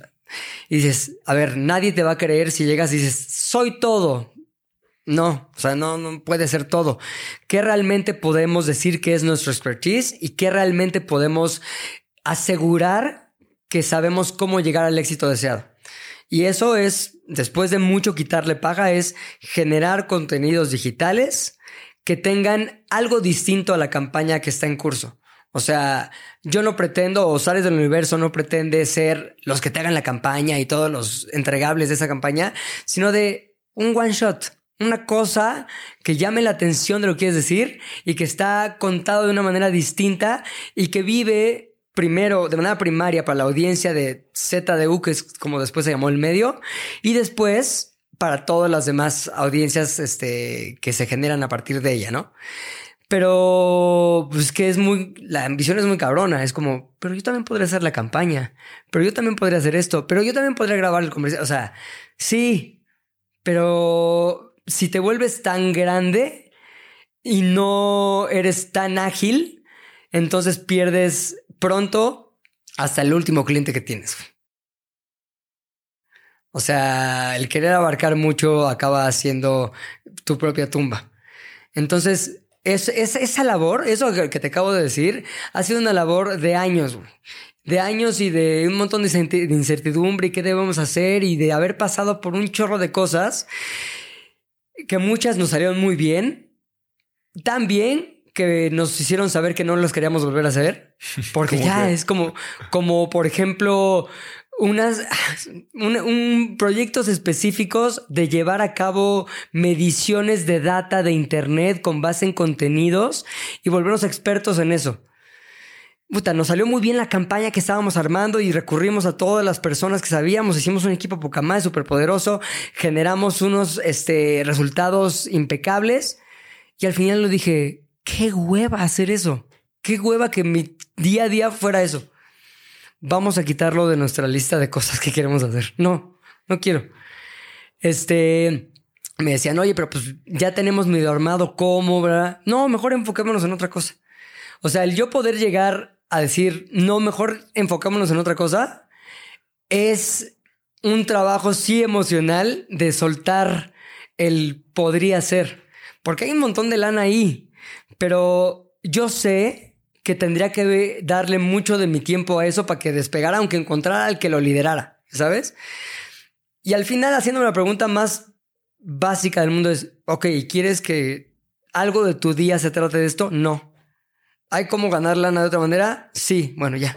Hoy justo platicaba con mi equipo y me decían, oye, ¿y este proyecto que podríamos hacer así? Dije, después de darle vueltas, les dije, oigan, el poderlo hacer no es razón suficiente para tener lo que hacer. Sí. ¿Lo queremos hacer o no? No, pues no lo hagamos. O sea, dejemos de darle vueltas. Claro, y sabes que es muy mal consejero el hecho de muchas cosas que vivimos en la historia de Sales del Universo, de cómo le hago para sobrevivir estos siguientes seis meses cuando la proyección solamente me da los siguientes dos. Y te llegan cosas que tienes que aceptar, güey, digamos que pones el mal, el mal menor, ¿no? O escoges el mal menor.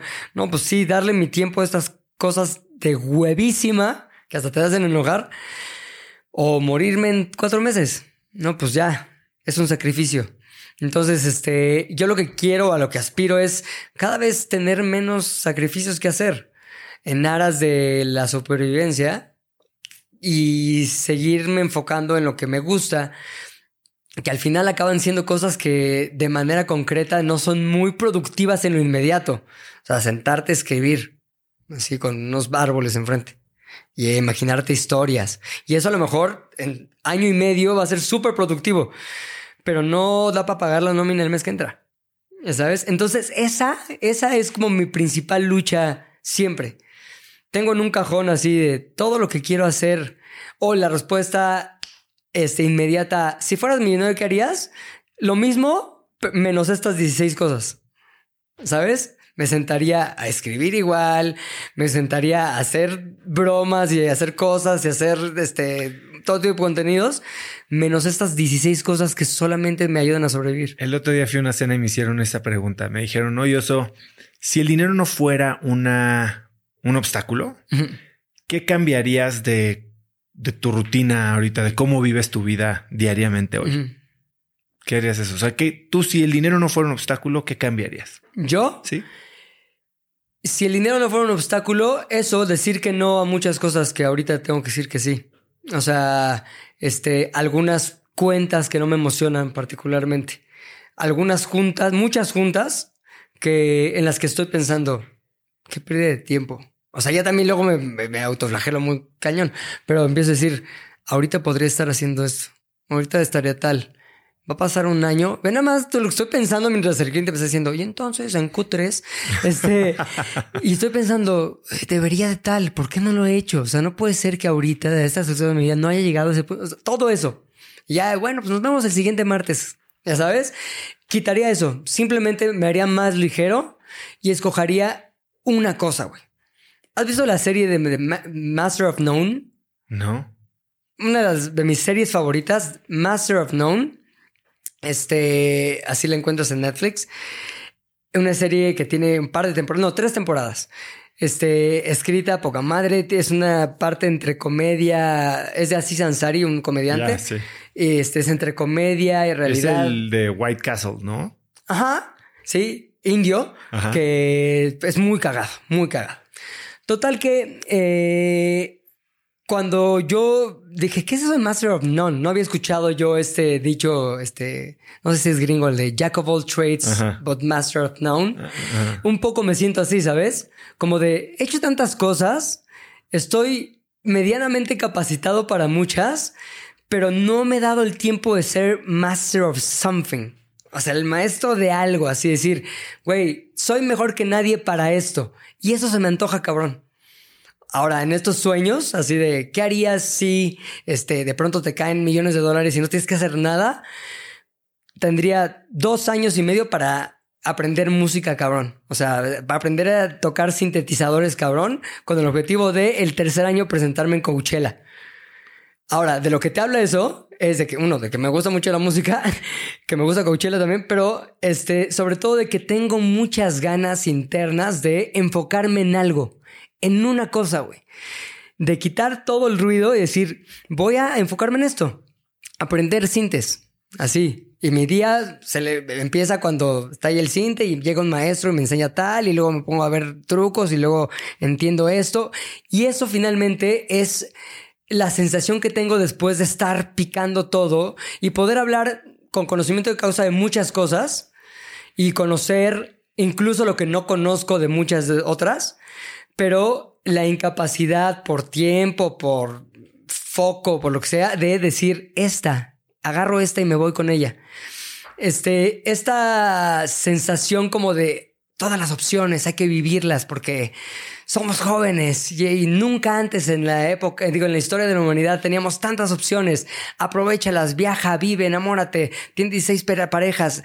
Todo eso parecería en, teóricamente como la felicidad total. Pero yo sí creo, después de haber vivido muchas opciones de cosas y muchas este, oportunidades de hacer cosas diferentes en mi carrera, que no hay nada como voy a hacer un compromiso con una. Y ese compromiso lo va a llevar hasta las últimas consecuencias, porque el compromiso libera. En lugar de que la libertad libere, creo, el compromiso libera. Es como cuando sientes esta ansiedad cuando vas a un restaurante que tiene una carga enorme, una carta así de, ay, es que todo se ve rico no sé, y siempre, no importa qué pidas, y aunque esté rico, te quedas con la sensación de, ay, a lo mejor estaba más rico la otra cosa como yosas que había ahí. O sea, te quedas con esa sensación. Entonces, el hecho de decir, güey, me vale madres, yo voy a pedir las empanadas. Se ven increíbles, me gustan las empanadas y hago un compromiso con ellas, te las comes y si te vas satisfecho, es lo mismo con la vida de la chamba, creo yo. Ahorita estoy en ese, en ese proceso y por eso hablo con tanta pasión de eso porque fue para mí como una epifanía. Después de, es que, ¿qué debería ser? Dije, no, a ver, ya sé qué quiero. Quiero hacer esto y esto va a ser con lo que voy a salir corriendo y voy a comprometer con eso. Y el compromiso libera. Es decir, todo lo demás como que de pronto se muere. Todas esas ansiedades de, pero no estás haciendo esto, pero no estás viajando acá, pero no estás viviendo esto, pero ya no aprendiste esto. Sí, está bien, pero voy a hacer esto. Me voy a volver lo mejor que yo pueda hacer en esto, creo que eso es, ah, da una paz que es justamente la que quiero vivir. Sí, sé que eh, te gusta mucho la música y que incluso eres de los que has comprado todos los instrumentos habidos y por haber y que los tienes regados por, por todos lados. Y uno, uno de los conceptos de los que hablas que me llamó mucho la atención es este de querer ser un mamado mental. Sí. ¿Qué significa eso? Los mamados o sea, son güeyes que yo admiro mucho porque tienen una disciplina para volver, para fortalecer su cuerpo.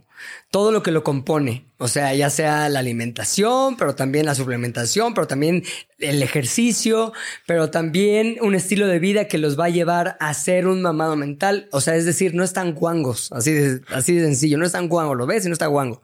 La mente puede estar guanga también. Puede estar guanga si te permites llenarla de mierda, así de sencillo. Si te permites que pasen días sin que aprendas cosas o sin que avances en algo, si te permites eh, traicionar lo que dijiste que querías hacer porque algo pasó o algo se cruzó, entonces al final la mente también se va guangando. Igual que el cuerpo, igual que los bíceps, igual que la panza. Entonces, este concepto de mamá es mental tiene que ver con Quiero tener una mente fit en cuanto a que todo el tiempo está activa pensando, activa creando, activa este, ingiriendo lo que tiene que ingerir para un día, cuando lo necesite, poder activar cosas. O sea, una mente fit es una mente que te permite que, que, te abre puertas, no una mente que vas arrastrando y que representa para ti la imposibilidad de hacerlas, sino todo lo contrario. cómo aprendes tú? Eh, leo mucho. ¿Qué lees? De todo. O sea, depende del mood. O sea, por ejemplo, hay cosas que a veces quiero leer como de novelas. Si quiero abstraerme así de no quiero pensar en la chamba, pero casi siempre todo lo que busco es algo que me sirva para mi chamba o para mi vida creativa. Por ejemplo, el libro que te puse eh, como ejemplo de Second Brain es un ejemplo perfecto del tipo de cosas que leo. Cosas que me ayuden a esa mamadez mental. Es un hack para acordarme más de lo que leí. Ah, ok, me interesa. Este, leo sobre la felicidad, leo sobre la mente, leo sobre cosas que me ayuden a relacionarme mejor con mi hijo.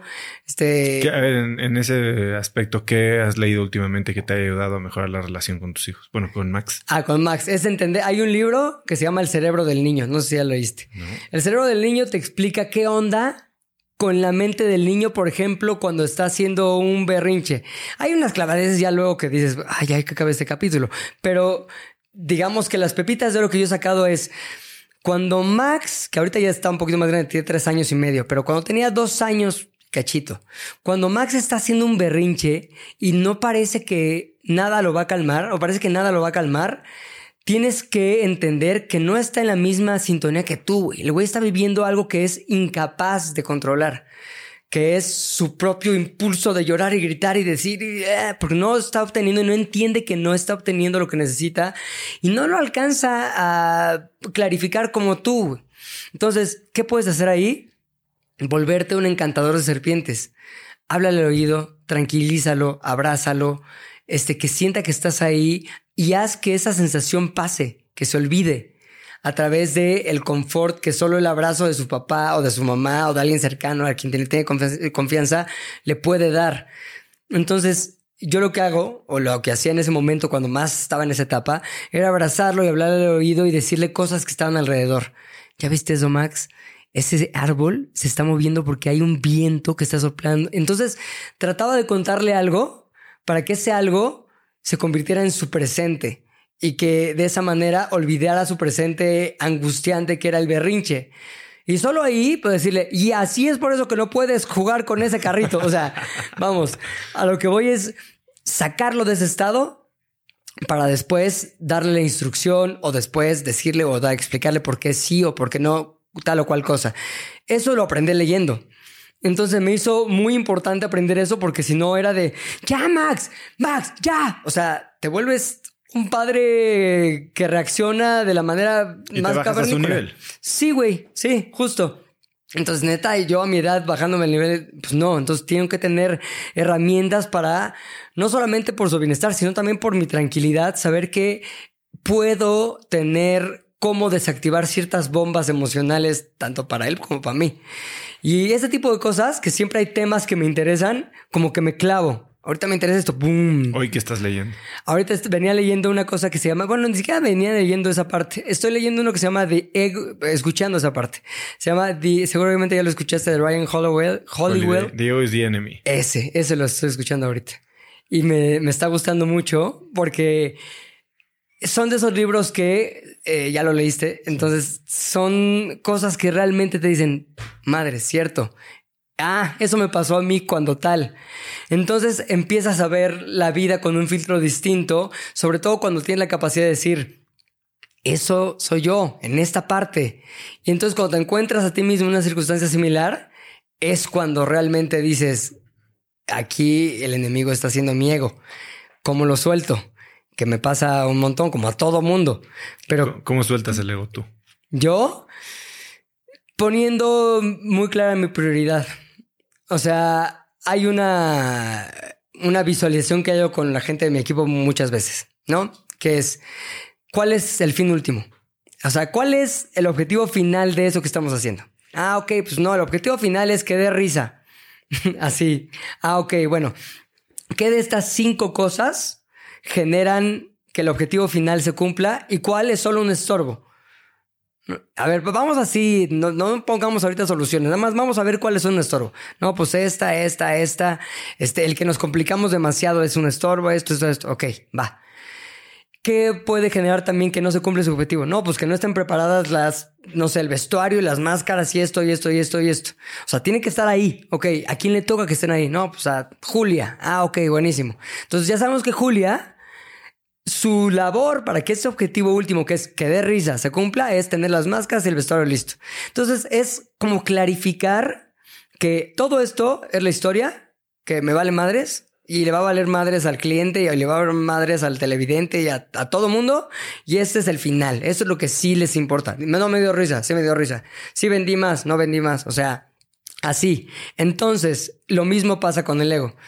Estoy en una situación y te digo porque ya lo he analizado mucho. No creas que me he leído muchos libros y dije, no, lo he analizado mucho porque siempre todo el tiempo estoy pensando por qué estoy sintiendo esto, por qué estoy incómodo, por qué estoy enojado, por qué tal.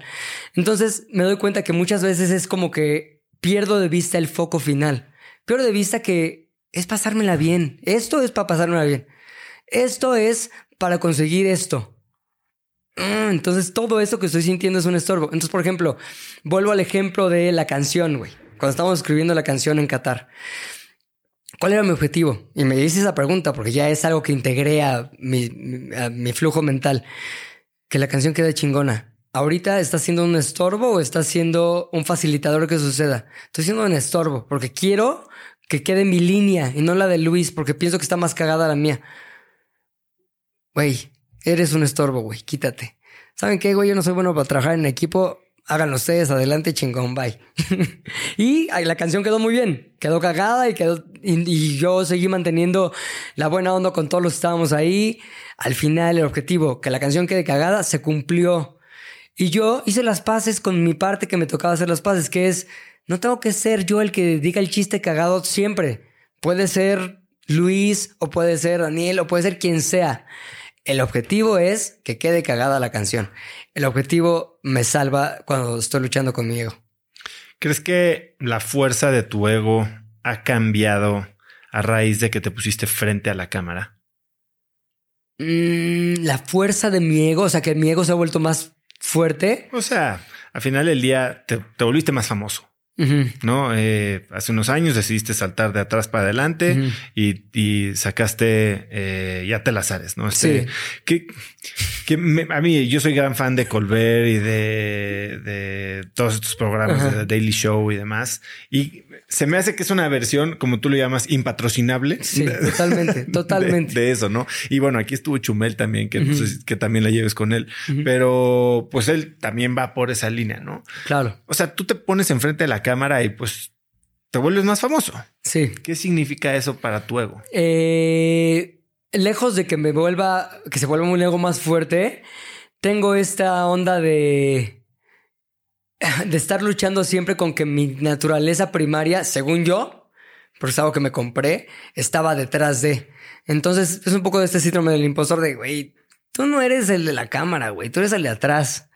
Tú eres el que, escribe los chistes, no el que los hace. Tú eres el que tal, cuando tal. Y sobre todo cuando mi relación ha estado ligada con alguien tan famoso como Facundo, que siempre la comparación es, ¿te quieres hacer como Facundo? O sea, siempre, güey. O sea, por ejemplo, cosas de, no sé, una manera de hablar o una manera de decir cierta cosa. Pues el que la hizo famosa fue, a lo mejor fue Facundo, pero es algo que yo decía con mis cuates de la secundaria, güey. ¿Ya sabes?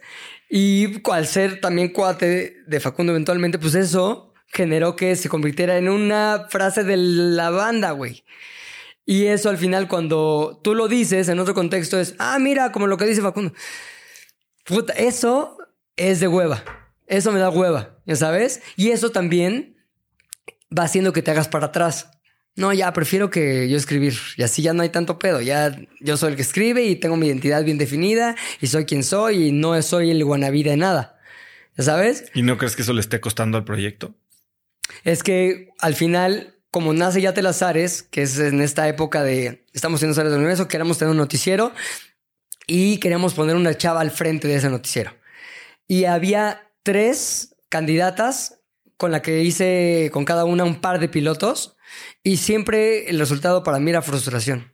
No, así no. No hagas mano triángulo. O sea, no hagas mano de triángulo cuando conduzcas. No, esto es más ligero. Ok. Y no. Y no, entonces yo les decía cómo hacerlo con todas las explicaciones que se me ocurrían y siempre acababa haciéndolo. Entonces Nariño, mi socio en ese momento también, se acercó y me dijo, pues hazlo tú, güey. Y le digo, no, güey, yo no quiero salir ahí a decirle el payaso. No, pero pues tú tienes muy claro cómo es, hazlo tú. No sé, voy a ver. Entonces vi a la segunda y luego vi a la tercera. Y luego dije, si quiero que salga como quiero que salga, lo tengo que hacer yo. Entonces me senté, rarísimo, nunca lo había hecho y lo hice yo. Y lo hice yo otra vez y solito me fui enganchando. Es más, si ves el capítulo 1 de 2012 y el último capítulo de la semana pasada, es completamente distinto. Estoy yo mucho más libre, más liberado, más cómodo, pero también, y cuando digo que es impatrocinable, es muy, eh, ¿cómo se puede decir? Es muy extremo, güey. A veces digo cosas que en la noche no me dejan dormir. Digo, no debía haber dicho eso. No debía haberlo dicho así. ¿Y qué haces para manejar ese sentimiento? Pues a veces digo, lo voy a bajar. Y le he hablado al editor, ¿sabes qué, Héctor? Bájalo, güey. Ya luego vemos y lo revisamos bien, porque te empiezas a hacer ideas de, ¿lo dije así o lo dije tal? Y si lo ve tal güey que lo conozco y medio le tiré ahí, no sé. Y todo eso no te deja dormir. Y al final sí le he pedido que lo baje así, una de la mañana. Oye, perdón que te hable ahorita, güey. ¿Puedes bajar el la Es que tengo dudas respecto a unas cosas que tal. Ya después me enseñó cómo bajarlo yo. Y yo, ah, gracias. Ya como que lo, lo, he bajado yo, tres de la mañana. Me despierto, empiezo a pensar, lo bajo. ya sabes. Y luego Incluso hace, hace no mucho fui a una entrevista de este, la nueva escuela de mi hijo, ¿no? Donde lo voy a meter, al Kinder 2. Y es una escuela, pues, respetable, güey, en la que yo estaba diciendo, madre. ¿Qué hace, señor? ¿Cómo, cómo se dice? ¿Usted qué hace? Pues pones lo que sí puedes poner. Ah, pues produzco tal programa, tal, tal. Este, y dije, ojalá que nadie como que diga, ah, es Pilinga 2, el ya te las ares, y luego vean y digan, no, perdón, pero si su hijo es igual, no lo vamos a meter aquí. Entonces reflexionaba con alguien y decía, se me hace que voy a borrar ya todos los ya te las ares del pasado, porque no me puedo acordar, es imposible acordarme qué dije en marzo de 2016. O sea, lo grabé hace siete años, ocho años, es imposible. Y dije, no. O sea, después de mucho pensarlo, dije, no, esa es una parte de quién soy y de cómo soy y por qué soy así. Y habrá gente que me descubra por otra parte, por otro proyecto, por otra este, faceta de mi personalidad. Y, y creo que sería muy hipócrita como esconder eso, que también soy yo. Pues sí, pero a ver, hoy, hoy el internet no olvida, ¿no? Sí, y están, hoy te pueden sacar un video de 2012. Sí. Y la gente no va, te ves idéntico, güey. Este, no va a preguntarse si lo dijiste ayer o lo dijiste antier y, o hace 12 años cuando la realidad era diferente y tu mentalidad era diferente y la, gente no juzgaba tanto. O sea, hoy sí podría ser estigmatizado, cancelado, este, y eliminado de cualquier opción comercial, ¿no? Sí, totalmente. Eh, y no solo eso, sino que, por ejemplo, yo hablo aquí en el, en el podcast, pues de algunos temas que, no para todo el mundo son muy normales, ¿no? O sea, psicodélicos, experiencias de ese tipo. Y me pasa lo mismo. O sea, oye, esto lo escuchan los, me dice mi esposa, los papás de los amigos de tus hijos. ¿Qué van a decir? Y yo, bueno, pues yo me siento cómodo con lo que estoy diciendo. Sí creo que hoy tengo la suficiente seguridad en que no estoy eh, saliéndome de, o sea, no, estoy lastimando a nadie con lo que estoy diciendo, pero también va a llegar el día en que sean mis propios hijos los que escuchen lo que estoy diciendo. Y entonces eso va a generar una, una discusión que, a ver, está bien tener las conversaciones con tus hijos, pero tampoco quieres que tus hijos sepan todo de ti, de cómo eras y eh, porque tú eres alguien que pues, lo dice como va y, y ahí va a estar y, tus hijos van a saber, incluso escuchar el otro día cómo fue tu primer faje, ¿no? Sí. Este. Ah, lo escuchaste. Lo escuché, escuché todo. Ahorita voy a tener que mandar 10 mensajes. Sí, borra el capítulo de marzo. Eh, entonces, bueno, ¿cómo piensas tú de eso? De, de no solo el impacto que tiene pues sí, primero con la sociedad, como lo decías ahorita con los papás de, o el kinder de tus de, de Max, pero también la, eh, el impacto que va a tener en el conocimiento que va a tener Max de ti, de todas tus claro. que hiciste. Este, muy buena pregunta. creo, creo que debería hacer una labor de sí revisitar muchas cosas, sobre todo aquellas que tienen que, tienen muy poco que ver con quién soy hoy y que ahorita no tener argumentos para defender esa posición. O sea, he hecho chistes, porque y muy gratuitos, insisto, puse el ejemplo de Jaime Don en su momento, pero también lo he dicho a título personal, algunos chistes que es como de, ah, ya sabes, que ya los veo a la distancia y digo, mm, si pudiera volver a vivir ese momento lo, lo ahorraría. A lo mejor ahí sí voy a tener que quitar ciertas cosas, incluso por ser fiel a quien soy en este momento. Hay otras que seguirán siendo parte de mi historia. Esa labor me parece que sí sí la podría hacer. O sea, sí debería incluso hacerla. Este, ahora, creo que también eh, quiero ser el papá de Max que no finge con Max quién es. O sea, yo le hablaré como hablo, este, le diré cuáles son mis valores, porque también me considero, aunque hablo a veces muy fuerte, sí, me considero que tengo muy claro a qué le a qué le doy valor a mi vida, qué es importante, este, en términos de cómo interactúo con la gente, lo que, lo, lo, que doy y lo que espero recibir de vuelta de las personas, este, la esencia de quién soy, esa, de esa me siento orgulloso. Y esa se lo voy a pasar a Max y le voy a explicar cómo aquello que va a escuchar en un podcast de hace 15 años encaja con esa esencia. Y ya tendré esa plática cuando llegue. Este, y bueno, y si el Kinder me dicen algo, pues les explico que es un personaje. Estoy en personaje. ¿Has ido a cinco mundiales? A cinco, sí. Cinco mundiales. Trabajando. Eh, entiendo que este último mundial fue un poco diferente y te enseñó una gran lección. Cuéntame un poco tu Sí, el último mundial de Qatar eh, fue sin duda el mundial más demandante para mí y el mundial, te diría que tristemente, el que menos he disfrutado en términos del, del desmadre del mundial. Uno, por el contexto, Qatar no era un país tan desmadroso como lo fue Alemania o lo fue incluso Rusia pero también porque me eché a las espaldas una labor titánica. O sea, que ahorita la veo titánica así que obviamente gente que tenga trabajos más serios va a decir, este güey está bien menso. Pero la onda era la siguiente. Yo siempre fui con Facundo en Alemania, en Sudáfrica, en eh, Brasil, donde nos conocimos, y en Rusia. Y esta vez no fui con él y fui produciendo a más gente, Daniel Sosa, Poli, Poli Díaz, una este, estadopera también, a un personaje comediante que se llama El Costeño, le dicen El Costeño, está Paulina Greenham, a varios. Entonces, la labor digamos que se incrementó por cinco. O sea, lo que en otros mundiales era entregar una cosa, producir una cosa, editar una cosa y que saliera una cosa diaria, se convirtió en eso por cinco. Y eso trae consigo una serie de implicaciones extremas en cuanto a lo logístico, la energía que te requiere en todos los aspectos de tu vida y creo que no lo dimensioné. O sea, cuando dije, sí, todo, ese presupuesto, sí, con esa gente, sí, así está bien, ahí vemos. No lo dimensioné. Y la experiencia que tuve fue una experiencia extrema en cuanto a saber cuánto podía aguantar. Ni siquiera cuánto podía aprender. No, era cuánto podía aguantar. Eran momentos de aguantar. Un momento en que decía, ok, tengo que hacer todo esto en el día. Voy aquí y luego eh, dirijo aquí esto y luego voy a producir esto. Es decir, te, tengo que conseguir tal y tal cosa para tal día. Y luego hablo con el canal para que vean que esto se tiene que hacer. Y luego, y eso acaba a las 2 de la mañana. Bueno, a las 5 me levanto y voy por ellos al hotel y los llevo al foro y tal, Y así mi día durante treinta y tantos días sostenidos. A ver, todo el mundo dice, ay, pues, está cabrón, sí, pero el, día cuatro dices, ¿en qué me metí? Es una tontería, no me está haciendo bien y sobre todo no le está haciendo justicia a mi capacidad, o sea, no estoy siendo yo. No estoy siendo ni tan creativo como puedo ser, ni tan asertivo como puedo ser, ni tan eficiente como puedo ser, y acabas sumándole una capa más, incluso hasta de sensación negativa de quién eres. ¿Por qué no se me ocurre un chiste ahorita? ¿Por qué no se me ocurre una, una salida? Me decía, por ejemplo, uno de los, de Daniel en específico, ¿no? Oye, ¿cómo rematamos esto en foro? En, este, en, un estado normal se me ocurren tres cosas. Ah, ¿por qué no esto? O si no sabes qué, agarra este güey y le dices tal. Y ahí era de, en blanco.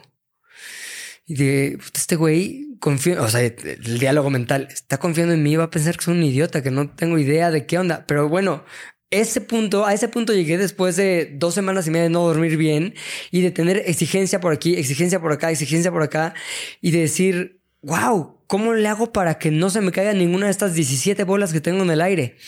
Y eso te mete en un estado que yo en lo personal y en una chama nunca había vivido. O sea, por eso digo que fue muy extremo. Era diario vivir en algo así y decir, ¿en qué momento me puedo bajar de este tren? Y te das cuenta que no, todavía faltan 17 estaciones, entiéndase por estación, días completos, con todo eso que tienes que hacer igualito, 17 más. Y se cae una, se va a caer sobre ti. Pues no, no hay cómo. Eso es lo que representó este último mundial para mí. Y los otros no. Nosotros era pues grabar la cápsula del día, boom, ¿qué onda? Echamos desmadre, sí. ¿Cómo manejaste esto? Hay, dos respuestas a esa pregunta. Es cómo lo manejé durante y cómo lo manejé después. El durante fue ver como cuando vas haciendo una carrera muy larga, que ver los siguientes cinco pasos, que es de aquí a esa piedrita, pum, pum, pum, de aquí a ese poste, tum, tum, tum. Entonces era, voy a resolver esto. Voy a resolver la dirección de escena de esa cápsula. Ya después veo qué pedo. Durante el momento que estaba dirigiendo eso era, oye Pepe, mañana qué es el llamado de tal. Oye, Pepe, ¿con qué vamos en la noche? Oye, Pepe, la cápsula de la noche ya no va de tres minutos, va de cuatro. Tienes ahí cómo hacer eso. Entonces eso abre este, loops de información. Abre, oye, tengo que resolver esto y tengo que resolver esto. Entonces no estás en la escena. Cuando te dicen, ok, entro por la izquierda o por la derecha. Eh, por la izquierda. Y, güey, estás diciendo sabiendo que no sabes si es por la izquierda o por la derecha. Entonces, el decir todo esto tiene que esperar, ni siquiera es porque puede esperar, porque no podía esperar. Tiene que esperar a que yo acabe de decir de manera correcta si es por la izquierda o por la derecha la entrada del personaje. Entonces así. Y eso no llegué al día uno, ni dos, lo llegué al día 16, ya con unos ojeros de ese tamaño y con una tolerancia nivel cero. Entonces dije, me vale madres, no voy a contestar ahorita, ya, se acabó. Es por la izquierda, así. Entonces creo que durante lo hice así, es sabiendo que no iba a poder con todo y que solamente podía hacer lo mejor posible en lo que veía, de aquí a la piedrita, ¿ya sabes? Y después, algo que nunca me ha pasado, este, permitiéndome sentir, sentirme exhausto a todos los niveles y en todos los contextos. Te lo contaba a ti la otra vez, exhausto socialmente, exhausto creativamente, exhausto emocionalmente, exhausto físicamente y no es el mismo trabajo de descanso que tienes que hacer para una u otra u otra. O sea, no descansas igual lo físico que lo social. Lo social a lo mejor es este no ver a nadie, o a lo mejor es solo ver a una persona que te cae poca madre y que te cuenta cosas. ¿Sabes? O sea, tú mismo entenderás cuál es tu descanso de cada una de estas situaciones. Pero nunca Nunca en mi vida había experimentado ese nivel de cansancio en todas las cosas de que te acabo de describir.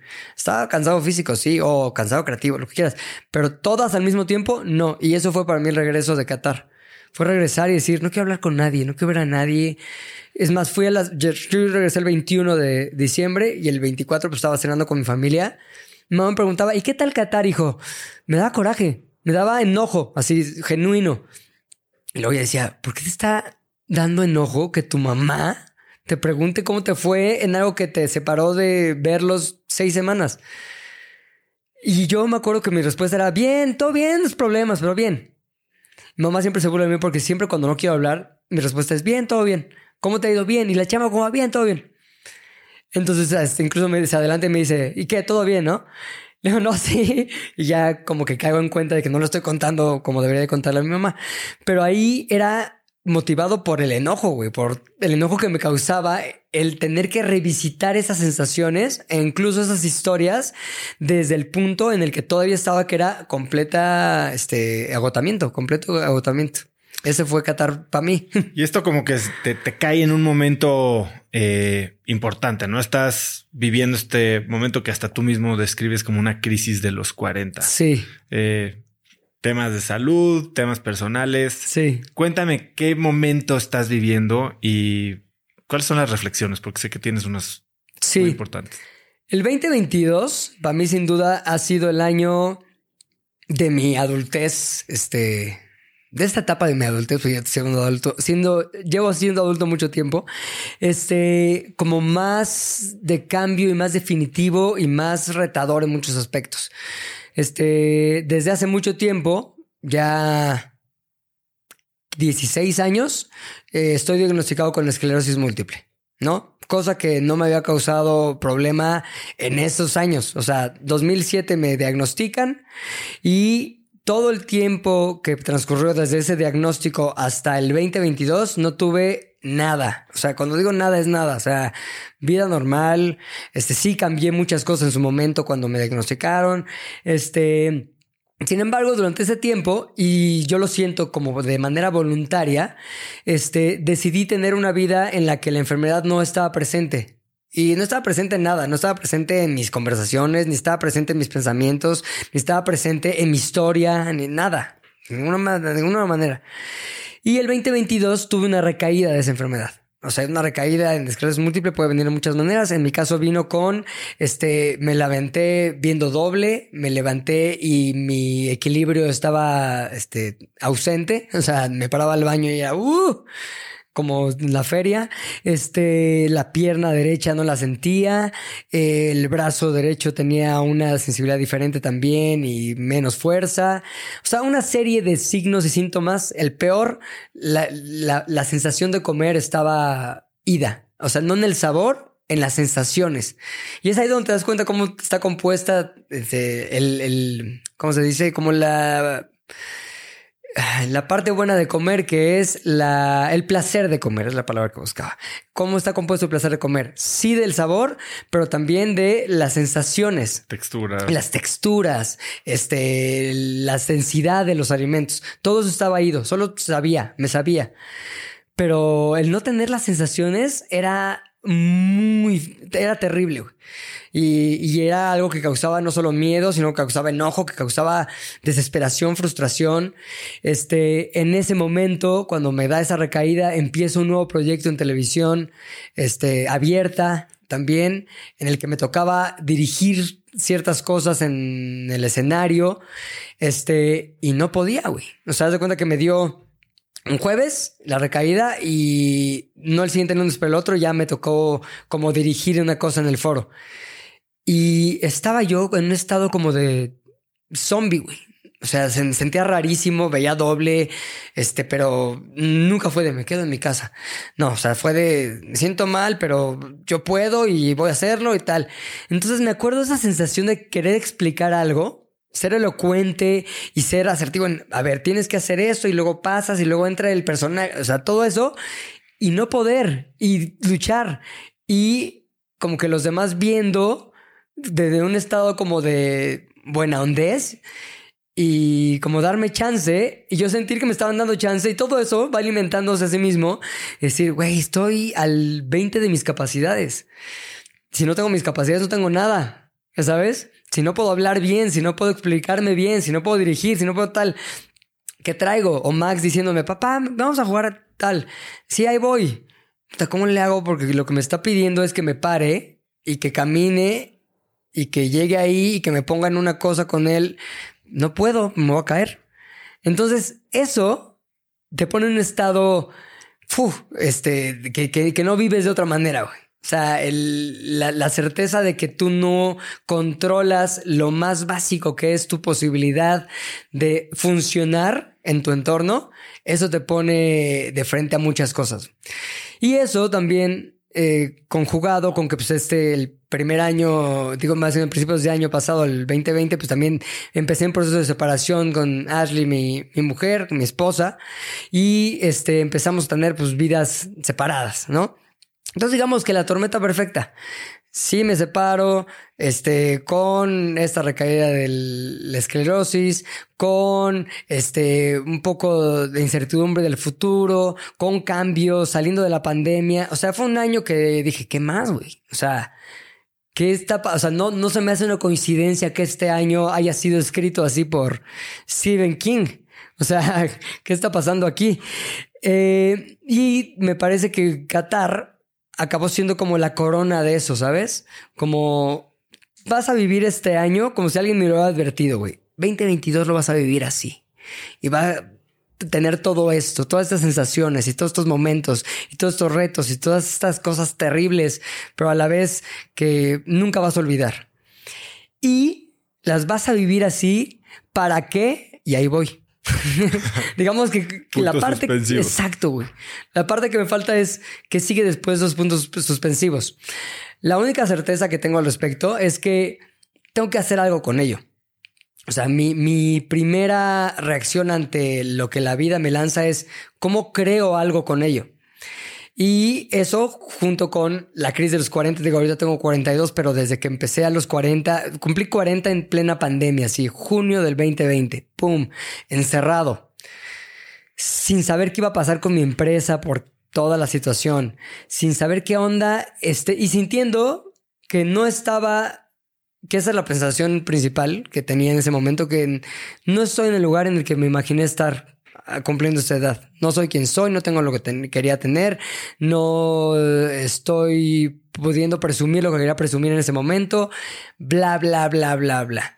Y hacer las paces con eso y saber que es parte también y entender para qué y entender cómo lo transformo en mi caso en una creación, pues es un proceso que empezó ahí y que todavía no termina, en el que estoy todavía y que me ha llevado hoy en día a decir, el foco es lo que me va a liberar. El foco en algo es lo que me va a liberar.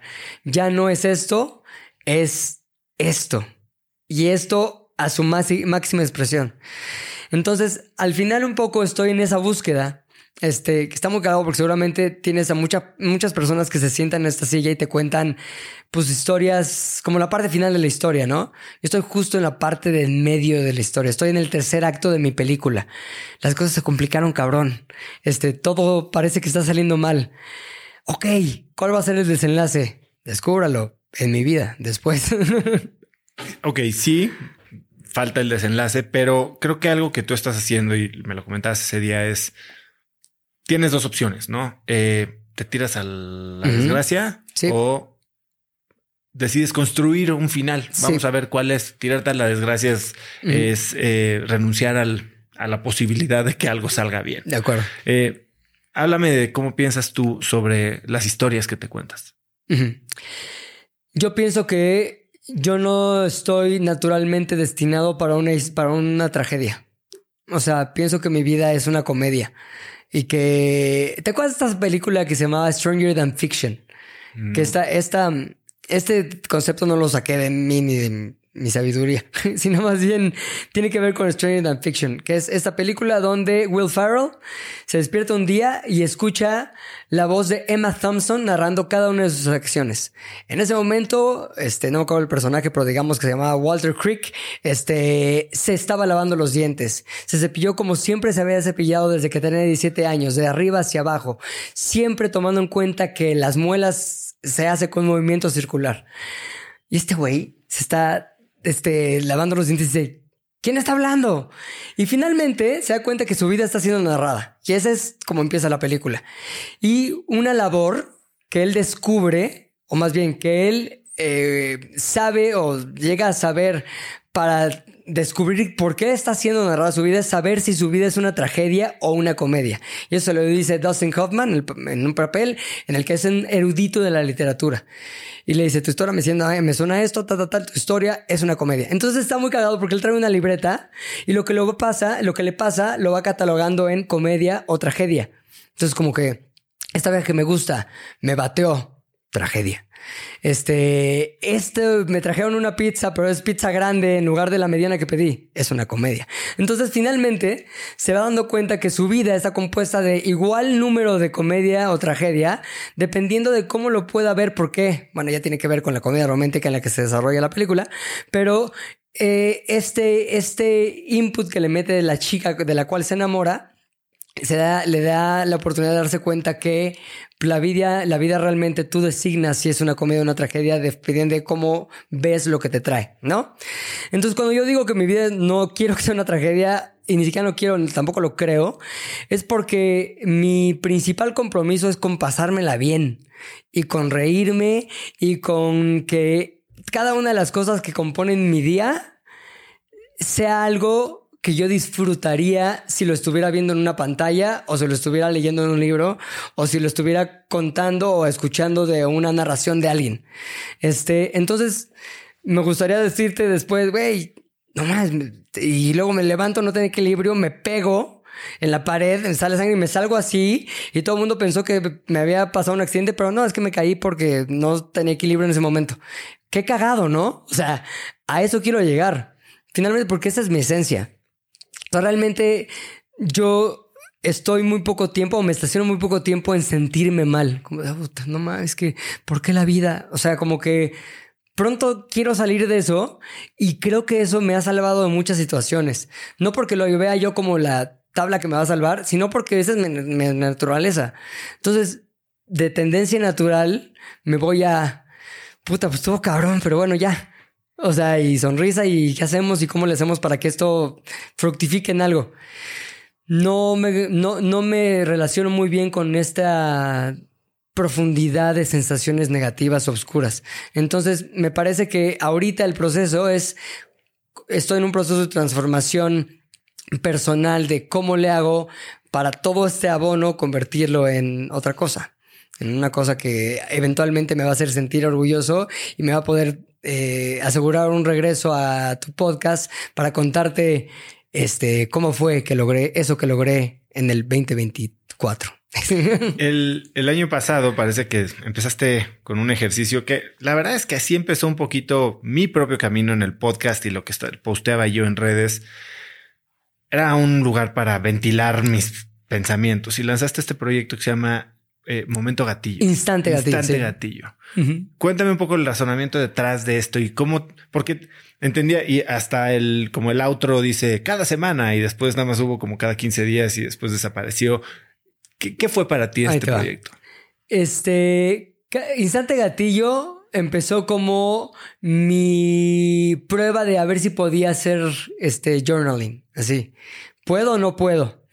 Este, porque también me entra una onda de, ay, me siento raro escribiendo como en primera persona, tal. Entonces dije, ¿cómo convierto esto? Y lo mismo que con las fanerógamas y las criptógamas, ¿cómo convierto esto en una pieza de entretenimiento o una pieza este, de contenido que le pueda servir a alguien hasta para escucharse ocho minutos en un trayecto en el coche?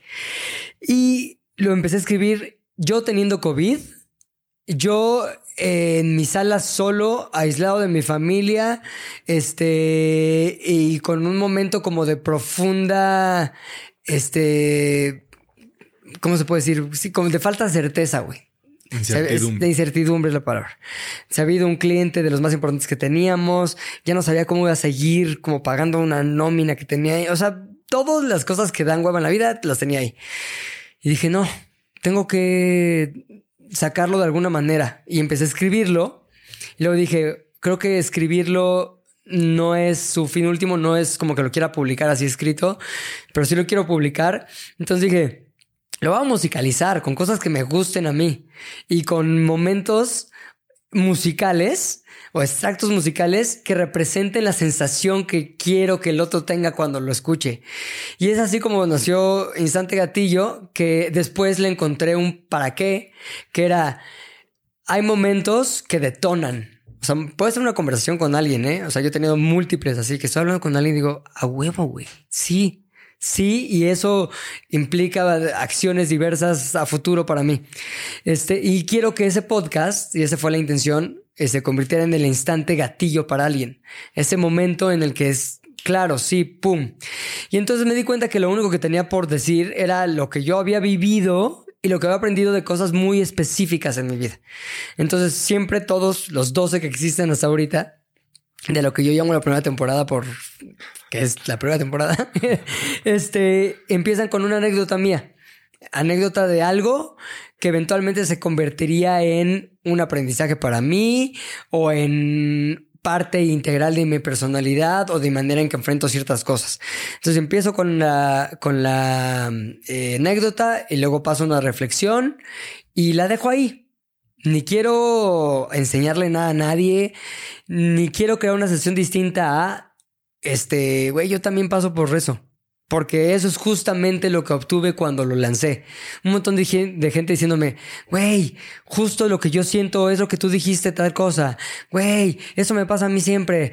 Güey, está cabrón porque a mí también... O sea, dije, hey, al final todos estamos viviendo lo mismo. Todo mundo sentimos de alguna manera u otra las mismas insuficiencias, las mismas sensaciones, las mismas ansiedades, este, y a veces verte reflejado en la historia sin la pretensión de maestrear, está más rico. Porque a mí a veces me pasa, escucho algunos podcasts y digo, ok, ah, ok, aquí ya me está maestreando. Ah, ok, aquí ya me está vendiendo algo. Ah, aquí ya sabes. Y yo dije, no quiero eso, no quiero, no tengo ninguna pretensión con esto, más que sacarlo y que esté ahí. Y ya después sí tuve otras pretensiones con ello. O sea, dije, instante gatillo quiero que se convierta en mi foco. O sea, cuando hablaba del foco, quiero que instante gatillo sea mi foco, porque no quiero que se quede en un podcast en el que cuento anécdotas. Quiero obtener un montón de respuestas de muchas cosas que, que a mí, que para mí son ansiedades, güey. Y quiero encontrar a las personas que me los van a decir y no quiero sentarlos a platicar. Quiero que me digan una cosa nada más. ¿Sabes? Y eso es lo que va a estar en el podcast. No voy a tener una conversación con alguien en un podcast. Voy a ir con ese güey, platicar y lo que me diga y lo que me resuelve, lo que se me queda, eso va a ser lo que va a estar en el podcast. Dicho por quién, no sé si por él o por mí o tal. Bueno, sí sé, pero todavía no lo sé porque es el temporada 2. Hay sorpresas. de las sorpresas. Pero a lo que voy es que le empecé a ver un montón de posibilidades y todas me emocionan. Y todas es como, Sí, güey. Y luego esto. Sí, y no hay nada, una sensación más rica, pues digo, para mí, que cuando descubres una puerta hacia un cuarto lleno de tesoros. Y eso fue para mí, o ha sido para mí instante negativo, como de, güey, pero imagínate que tal, tal, tal. Entonces ya cuando empiezas a soñar, dices, esto sí, esto sí es. O sea, y la sensación contraria existe, como decir, aquí es, no, no me, no, no me vibra, no está cagado. ya sabes. Ah, eso que dijiste ahorita que te pasó con lo que te comenta la gente de yo siento lo mismo. A ver, mencionaste que en la silla en la que está sentado se sienta la gente que ya pasó, ¿no? Ya tiene su tercer acto. No todos, muchos sí. Incluso mucha de, de lo rico también de cracks es ver que gente que ha logrado muchas cosas también la ha pasado difícil. y, y, y, la respuesta que recibo yo de la gente es un comentario que se me hace muy chistoso a mí, porque me dicen gracias, o soy yo. ¿De qué? Porque gracias a el podcast me di cuenta que no estoy tan pendejo. o sea, sí.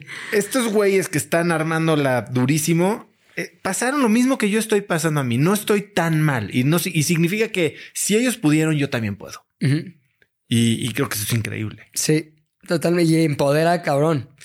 Y es justamente lo que me gustaría conseguir. Ahora, mi búsqueda es mantenerlo muy libre de todo aquello que dicta la norma de cómo hacer un podcast, por ejemplo. O sea, no quisiera seguir las reglas del libro para hacer un podcast, sino casi casi verlo con ojos nuevos, así decir, a ver, lo voy a hacer como Dios me dé a entender y voy a aplicar lo que tengo como conocimiento para que salga algo nuevo, aunque sé que hay mejores prácticas, aunque sé que debería ser así o que la la idea tendría que ser de esta manera o la estructura tendría que ser de esta manera. ¿Por qué? Porque tú bien lo sabes. Tú me parece haber logrado romper el ruido y que la gente considere cracks como uno de los podcasts que escuchan de manera frecuente. O sea, digo, bueno, pues yo soy un consumidor de manera frecuente, estoy en tu newsletter, o sea, vamos, yo, yo soy de esos.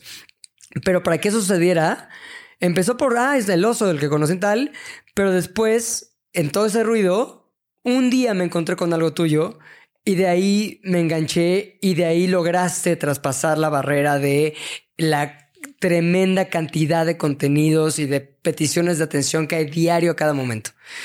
Y eso tiene, tiene que ver con justo lo que describes, que la persona que sientes aquí le hace las preguntas que lo llevan a decir lo que puede resultar útil. Entonces, tú lo encontraste y lo has ido evolucionando y lo has ido nutriendo y has ido evidentemente perfeccionándolo. Yo estoy ahorita en la ruta de, no sé si es con el podcast o no sé si es con otro contenido derivado, pero lo que sí sé es que es con eso que se llama instante gatillo. Que mi objetivo final sí es que alguien diga, este es el momento donde acciono. Porque puta, güey, estamos llenos de teoría, de acción poquita poquita y luego vemos. Pero no. O sea, es preferible siempre una gotita de acción que una cubeta de teoría. Una cubeta de intención. Entonces, me parece que esa es, esa es mi misión ahí. Sobre todo porque yo soy el principal que se tiene que convencer de eso, güey. Yo sufro mucho de montón de teoría, poca acción. Entonces, justamente por eso digo, hago, haré de eso mi vida porque quiero exorcizar mi, mi inclinación natural hacia tener... Procrastinar. Sí, güey. Sí. Porque es lo que me pasa. Y siempre tengo buenos argumentos, ¿eh? ¿Por qué esto? Ay, güey, no es Qatar, 16 cosas que hacer al mismo tiempo, ¿cómo crees? Pero pues, hay gente que encuentra cómo, ¿no? Oye, Pepe, ¿y ese es el proyecto que más te emociona en los próximos 12 meses? Hay tres proyectos. Ese, definitivamente. Eh, crecer hacia otros lugares y lograr más cosas con Yate Lazares y con Z aire, que es otro de los podcasts que hago, que es meramente diversión, entretenimiento. O ahí sí no hay ningún aprendizaje, ahí es echar desmadre. Ese me emociona mucho. Y como te lo contaba la otra vez, llevo ya un rato escribiendo una serie que es una cosa de las cosas más difíciles porque ahí sí no hay nadie que te exija la entrega. Este, en mi caso.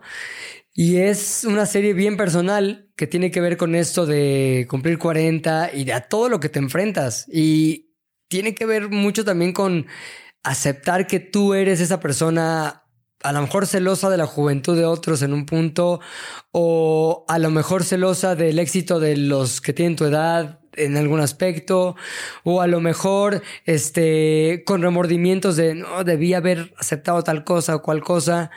Este, y todo eso que me atormenta en algún momento, se puede decir de una manera entretenida, divertida y en una ficción memorable. Y eso es el camino en el que estoy, en lograr que todo eso, hacerle justicia a todo eso que he vivido y que he sentido a través de una serie. Entonces, son ¿Comedia o tragedia? Eh, yo creo que es comedia. Esencialmente es una comedia como comedia negra ahí. Dices que todas las historias tienen que tener un villano y que a veces hay que inventárnoslo. Ajá. Pues creo que en esta historia muchas veces el villano eres tú mismo. O sea, en la que yo estoy escribiendo, hay muchos villanos, pero te das cuenta que al final los villanos puedes convertirlos en el héroe de tu historia si tú estás en el ímpetu correcto. Este puede ser la víctima de la circunstancia. Mi, villano es la esclerosis múltiple. Mi villano es este güey que nos quitó la cuenta cuando más la necesitábamos. Mi villano es tal. O decir, no, güey. A lo mejor el villano es yo diciéndome, vas a caer en una silla de ruedas en un año. No, güey. Pues, eh, ese es mi villano. Ese es contra el que tengo que vencer. O el que dice, güey, ya se acabó tu empresa, güey. O sea, ese cliente era tu sistema de flotación. Y sin ese güey, se acabó todo. Finalmente, no hay nada más rico que la tranquilidad que viene de sentirte poderoso. Yo puedo cambiar lo que está adelante.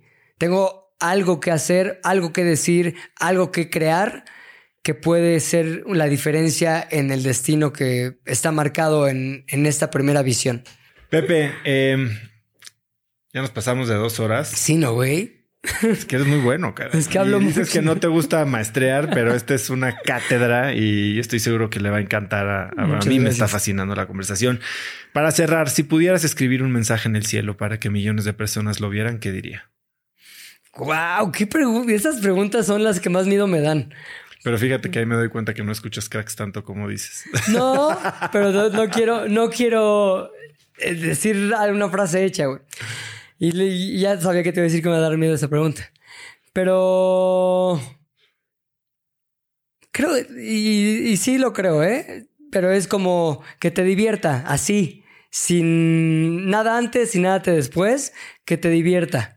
Si es tu matrimonio, si es tu trabajo, si es ir a la fiesta o no, que te divierta, güey. Si no, no vayas. Si no, no lo hagas. Si no, cambia la actitud y que te divierta.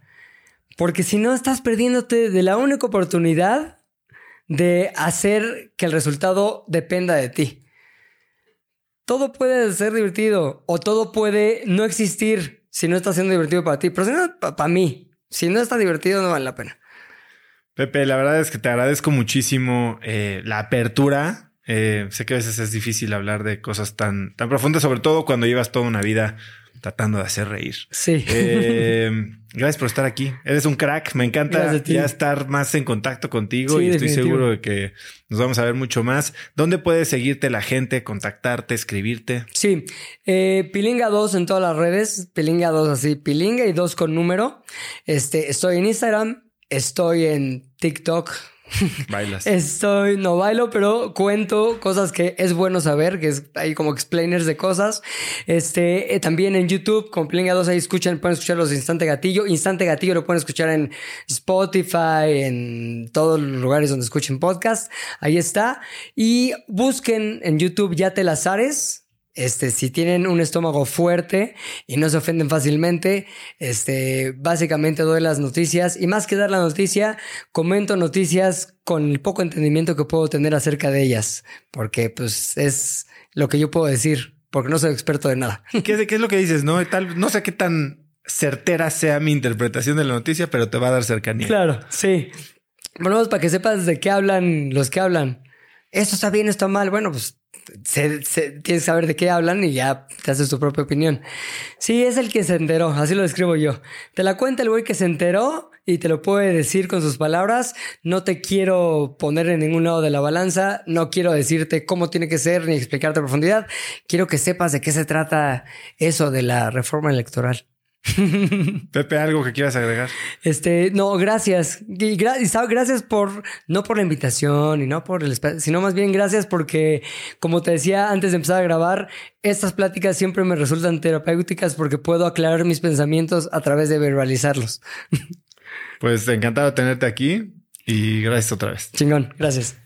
De verdad me fascina platicar con gente tan introspectiva y elocuente como Pepe. Si te gustó el episodio, compártelo con alguien usando el link cracks.la diagonal 215. También sigue Cracks Podcast en Spotify o suscríbete en YouTube o iTunes y califícanos ahí con 5 estrellas para que más gente nos pueda encontrar. Mencióname en Instagram o Twitter con la lección que más te llevas el día de hoy, como arroba osotrava, y no olvides saludar a Pepe en Instagram como arroba pilinga número 2, pilinga 2. Puedes encontrar links a todo lo que hablamos en las notas del episodio el día de hoy en cracks.la diagonal 215. Y antes de irte, no olvides registrarte para recibir mi newsletter todos los viernes, viernes de cracks, que es un correo muy cortito pero con mucho punch que mando con cinco tips, artículos, libros, gadgets, frases, cosas que encuentro en internet que me recomiendan mis amigos o mis invitados. Este episodio es presentado por Vic. Si me conoces, sabes que soy un consumidor voraz de audiolibros y que he probado todo tipo de aplicaciones para seguir nutriendo mi mente mientras manejo o mientras corro o hago ejercicio, pero sin duda, por mucho, Vic es mi favorita. Con Vic puedes convertirte en una máquina de aprendizaje porque con solo 15 minutos al día puedes leer más de 12 libros al año. En Vic tienen más de 250 mil títulos y puedes escuchar resúmenes de bestsellers en menos de 15 minutos o libros completos, incluido mi libro Haz lo que importa, así como mis Vic originales como Cómo combatir el síndrome del impostor. Vic, por ser escucha de cracks, te regala 7 días de prueba y después contenido ilimitado por solo 167 pesos al mes en un pago anual de 1,999 pesos al suscribirte a Vic. Simplemente ve a cracks.la diagonal Vic. Vic se escribe B alta E E K. Una vez más, es cracks.la diagonal Vic. Este episodio es presentado por Hospital Ángeles Health System. Cada invitado con el que platico en el podcast me abre los ojos a nuevas tecnologías que están impactando de forma positiva la manera en que todos nosotros vivimos. Una de las áreas en las que el avance tecnológico está generando más impacto es en el área de la salud, especialmente con los avances en cirugía robótica que permiten intervenciones con menos sangrado, menos dolor, cicatrices más pequeñas y una recuperación mucho más rápida. Hospital Ángeles Health System el programa de cirugía robótica más robusto en el sector privado en México. Cuenta con 13 robots Da Vinci, el más avanzado y versátil del mundo, y con el mayor número de médicos certificados en cirugía robótica, con la cantidad de horas necesarias para poder operar, ya que tiene el único centro de capacitación de cirugía robótica en todo el país. Este es el futuro de la cirugía.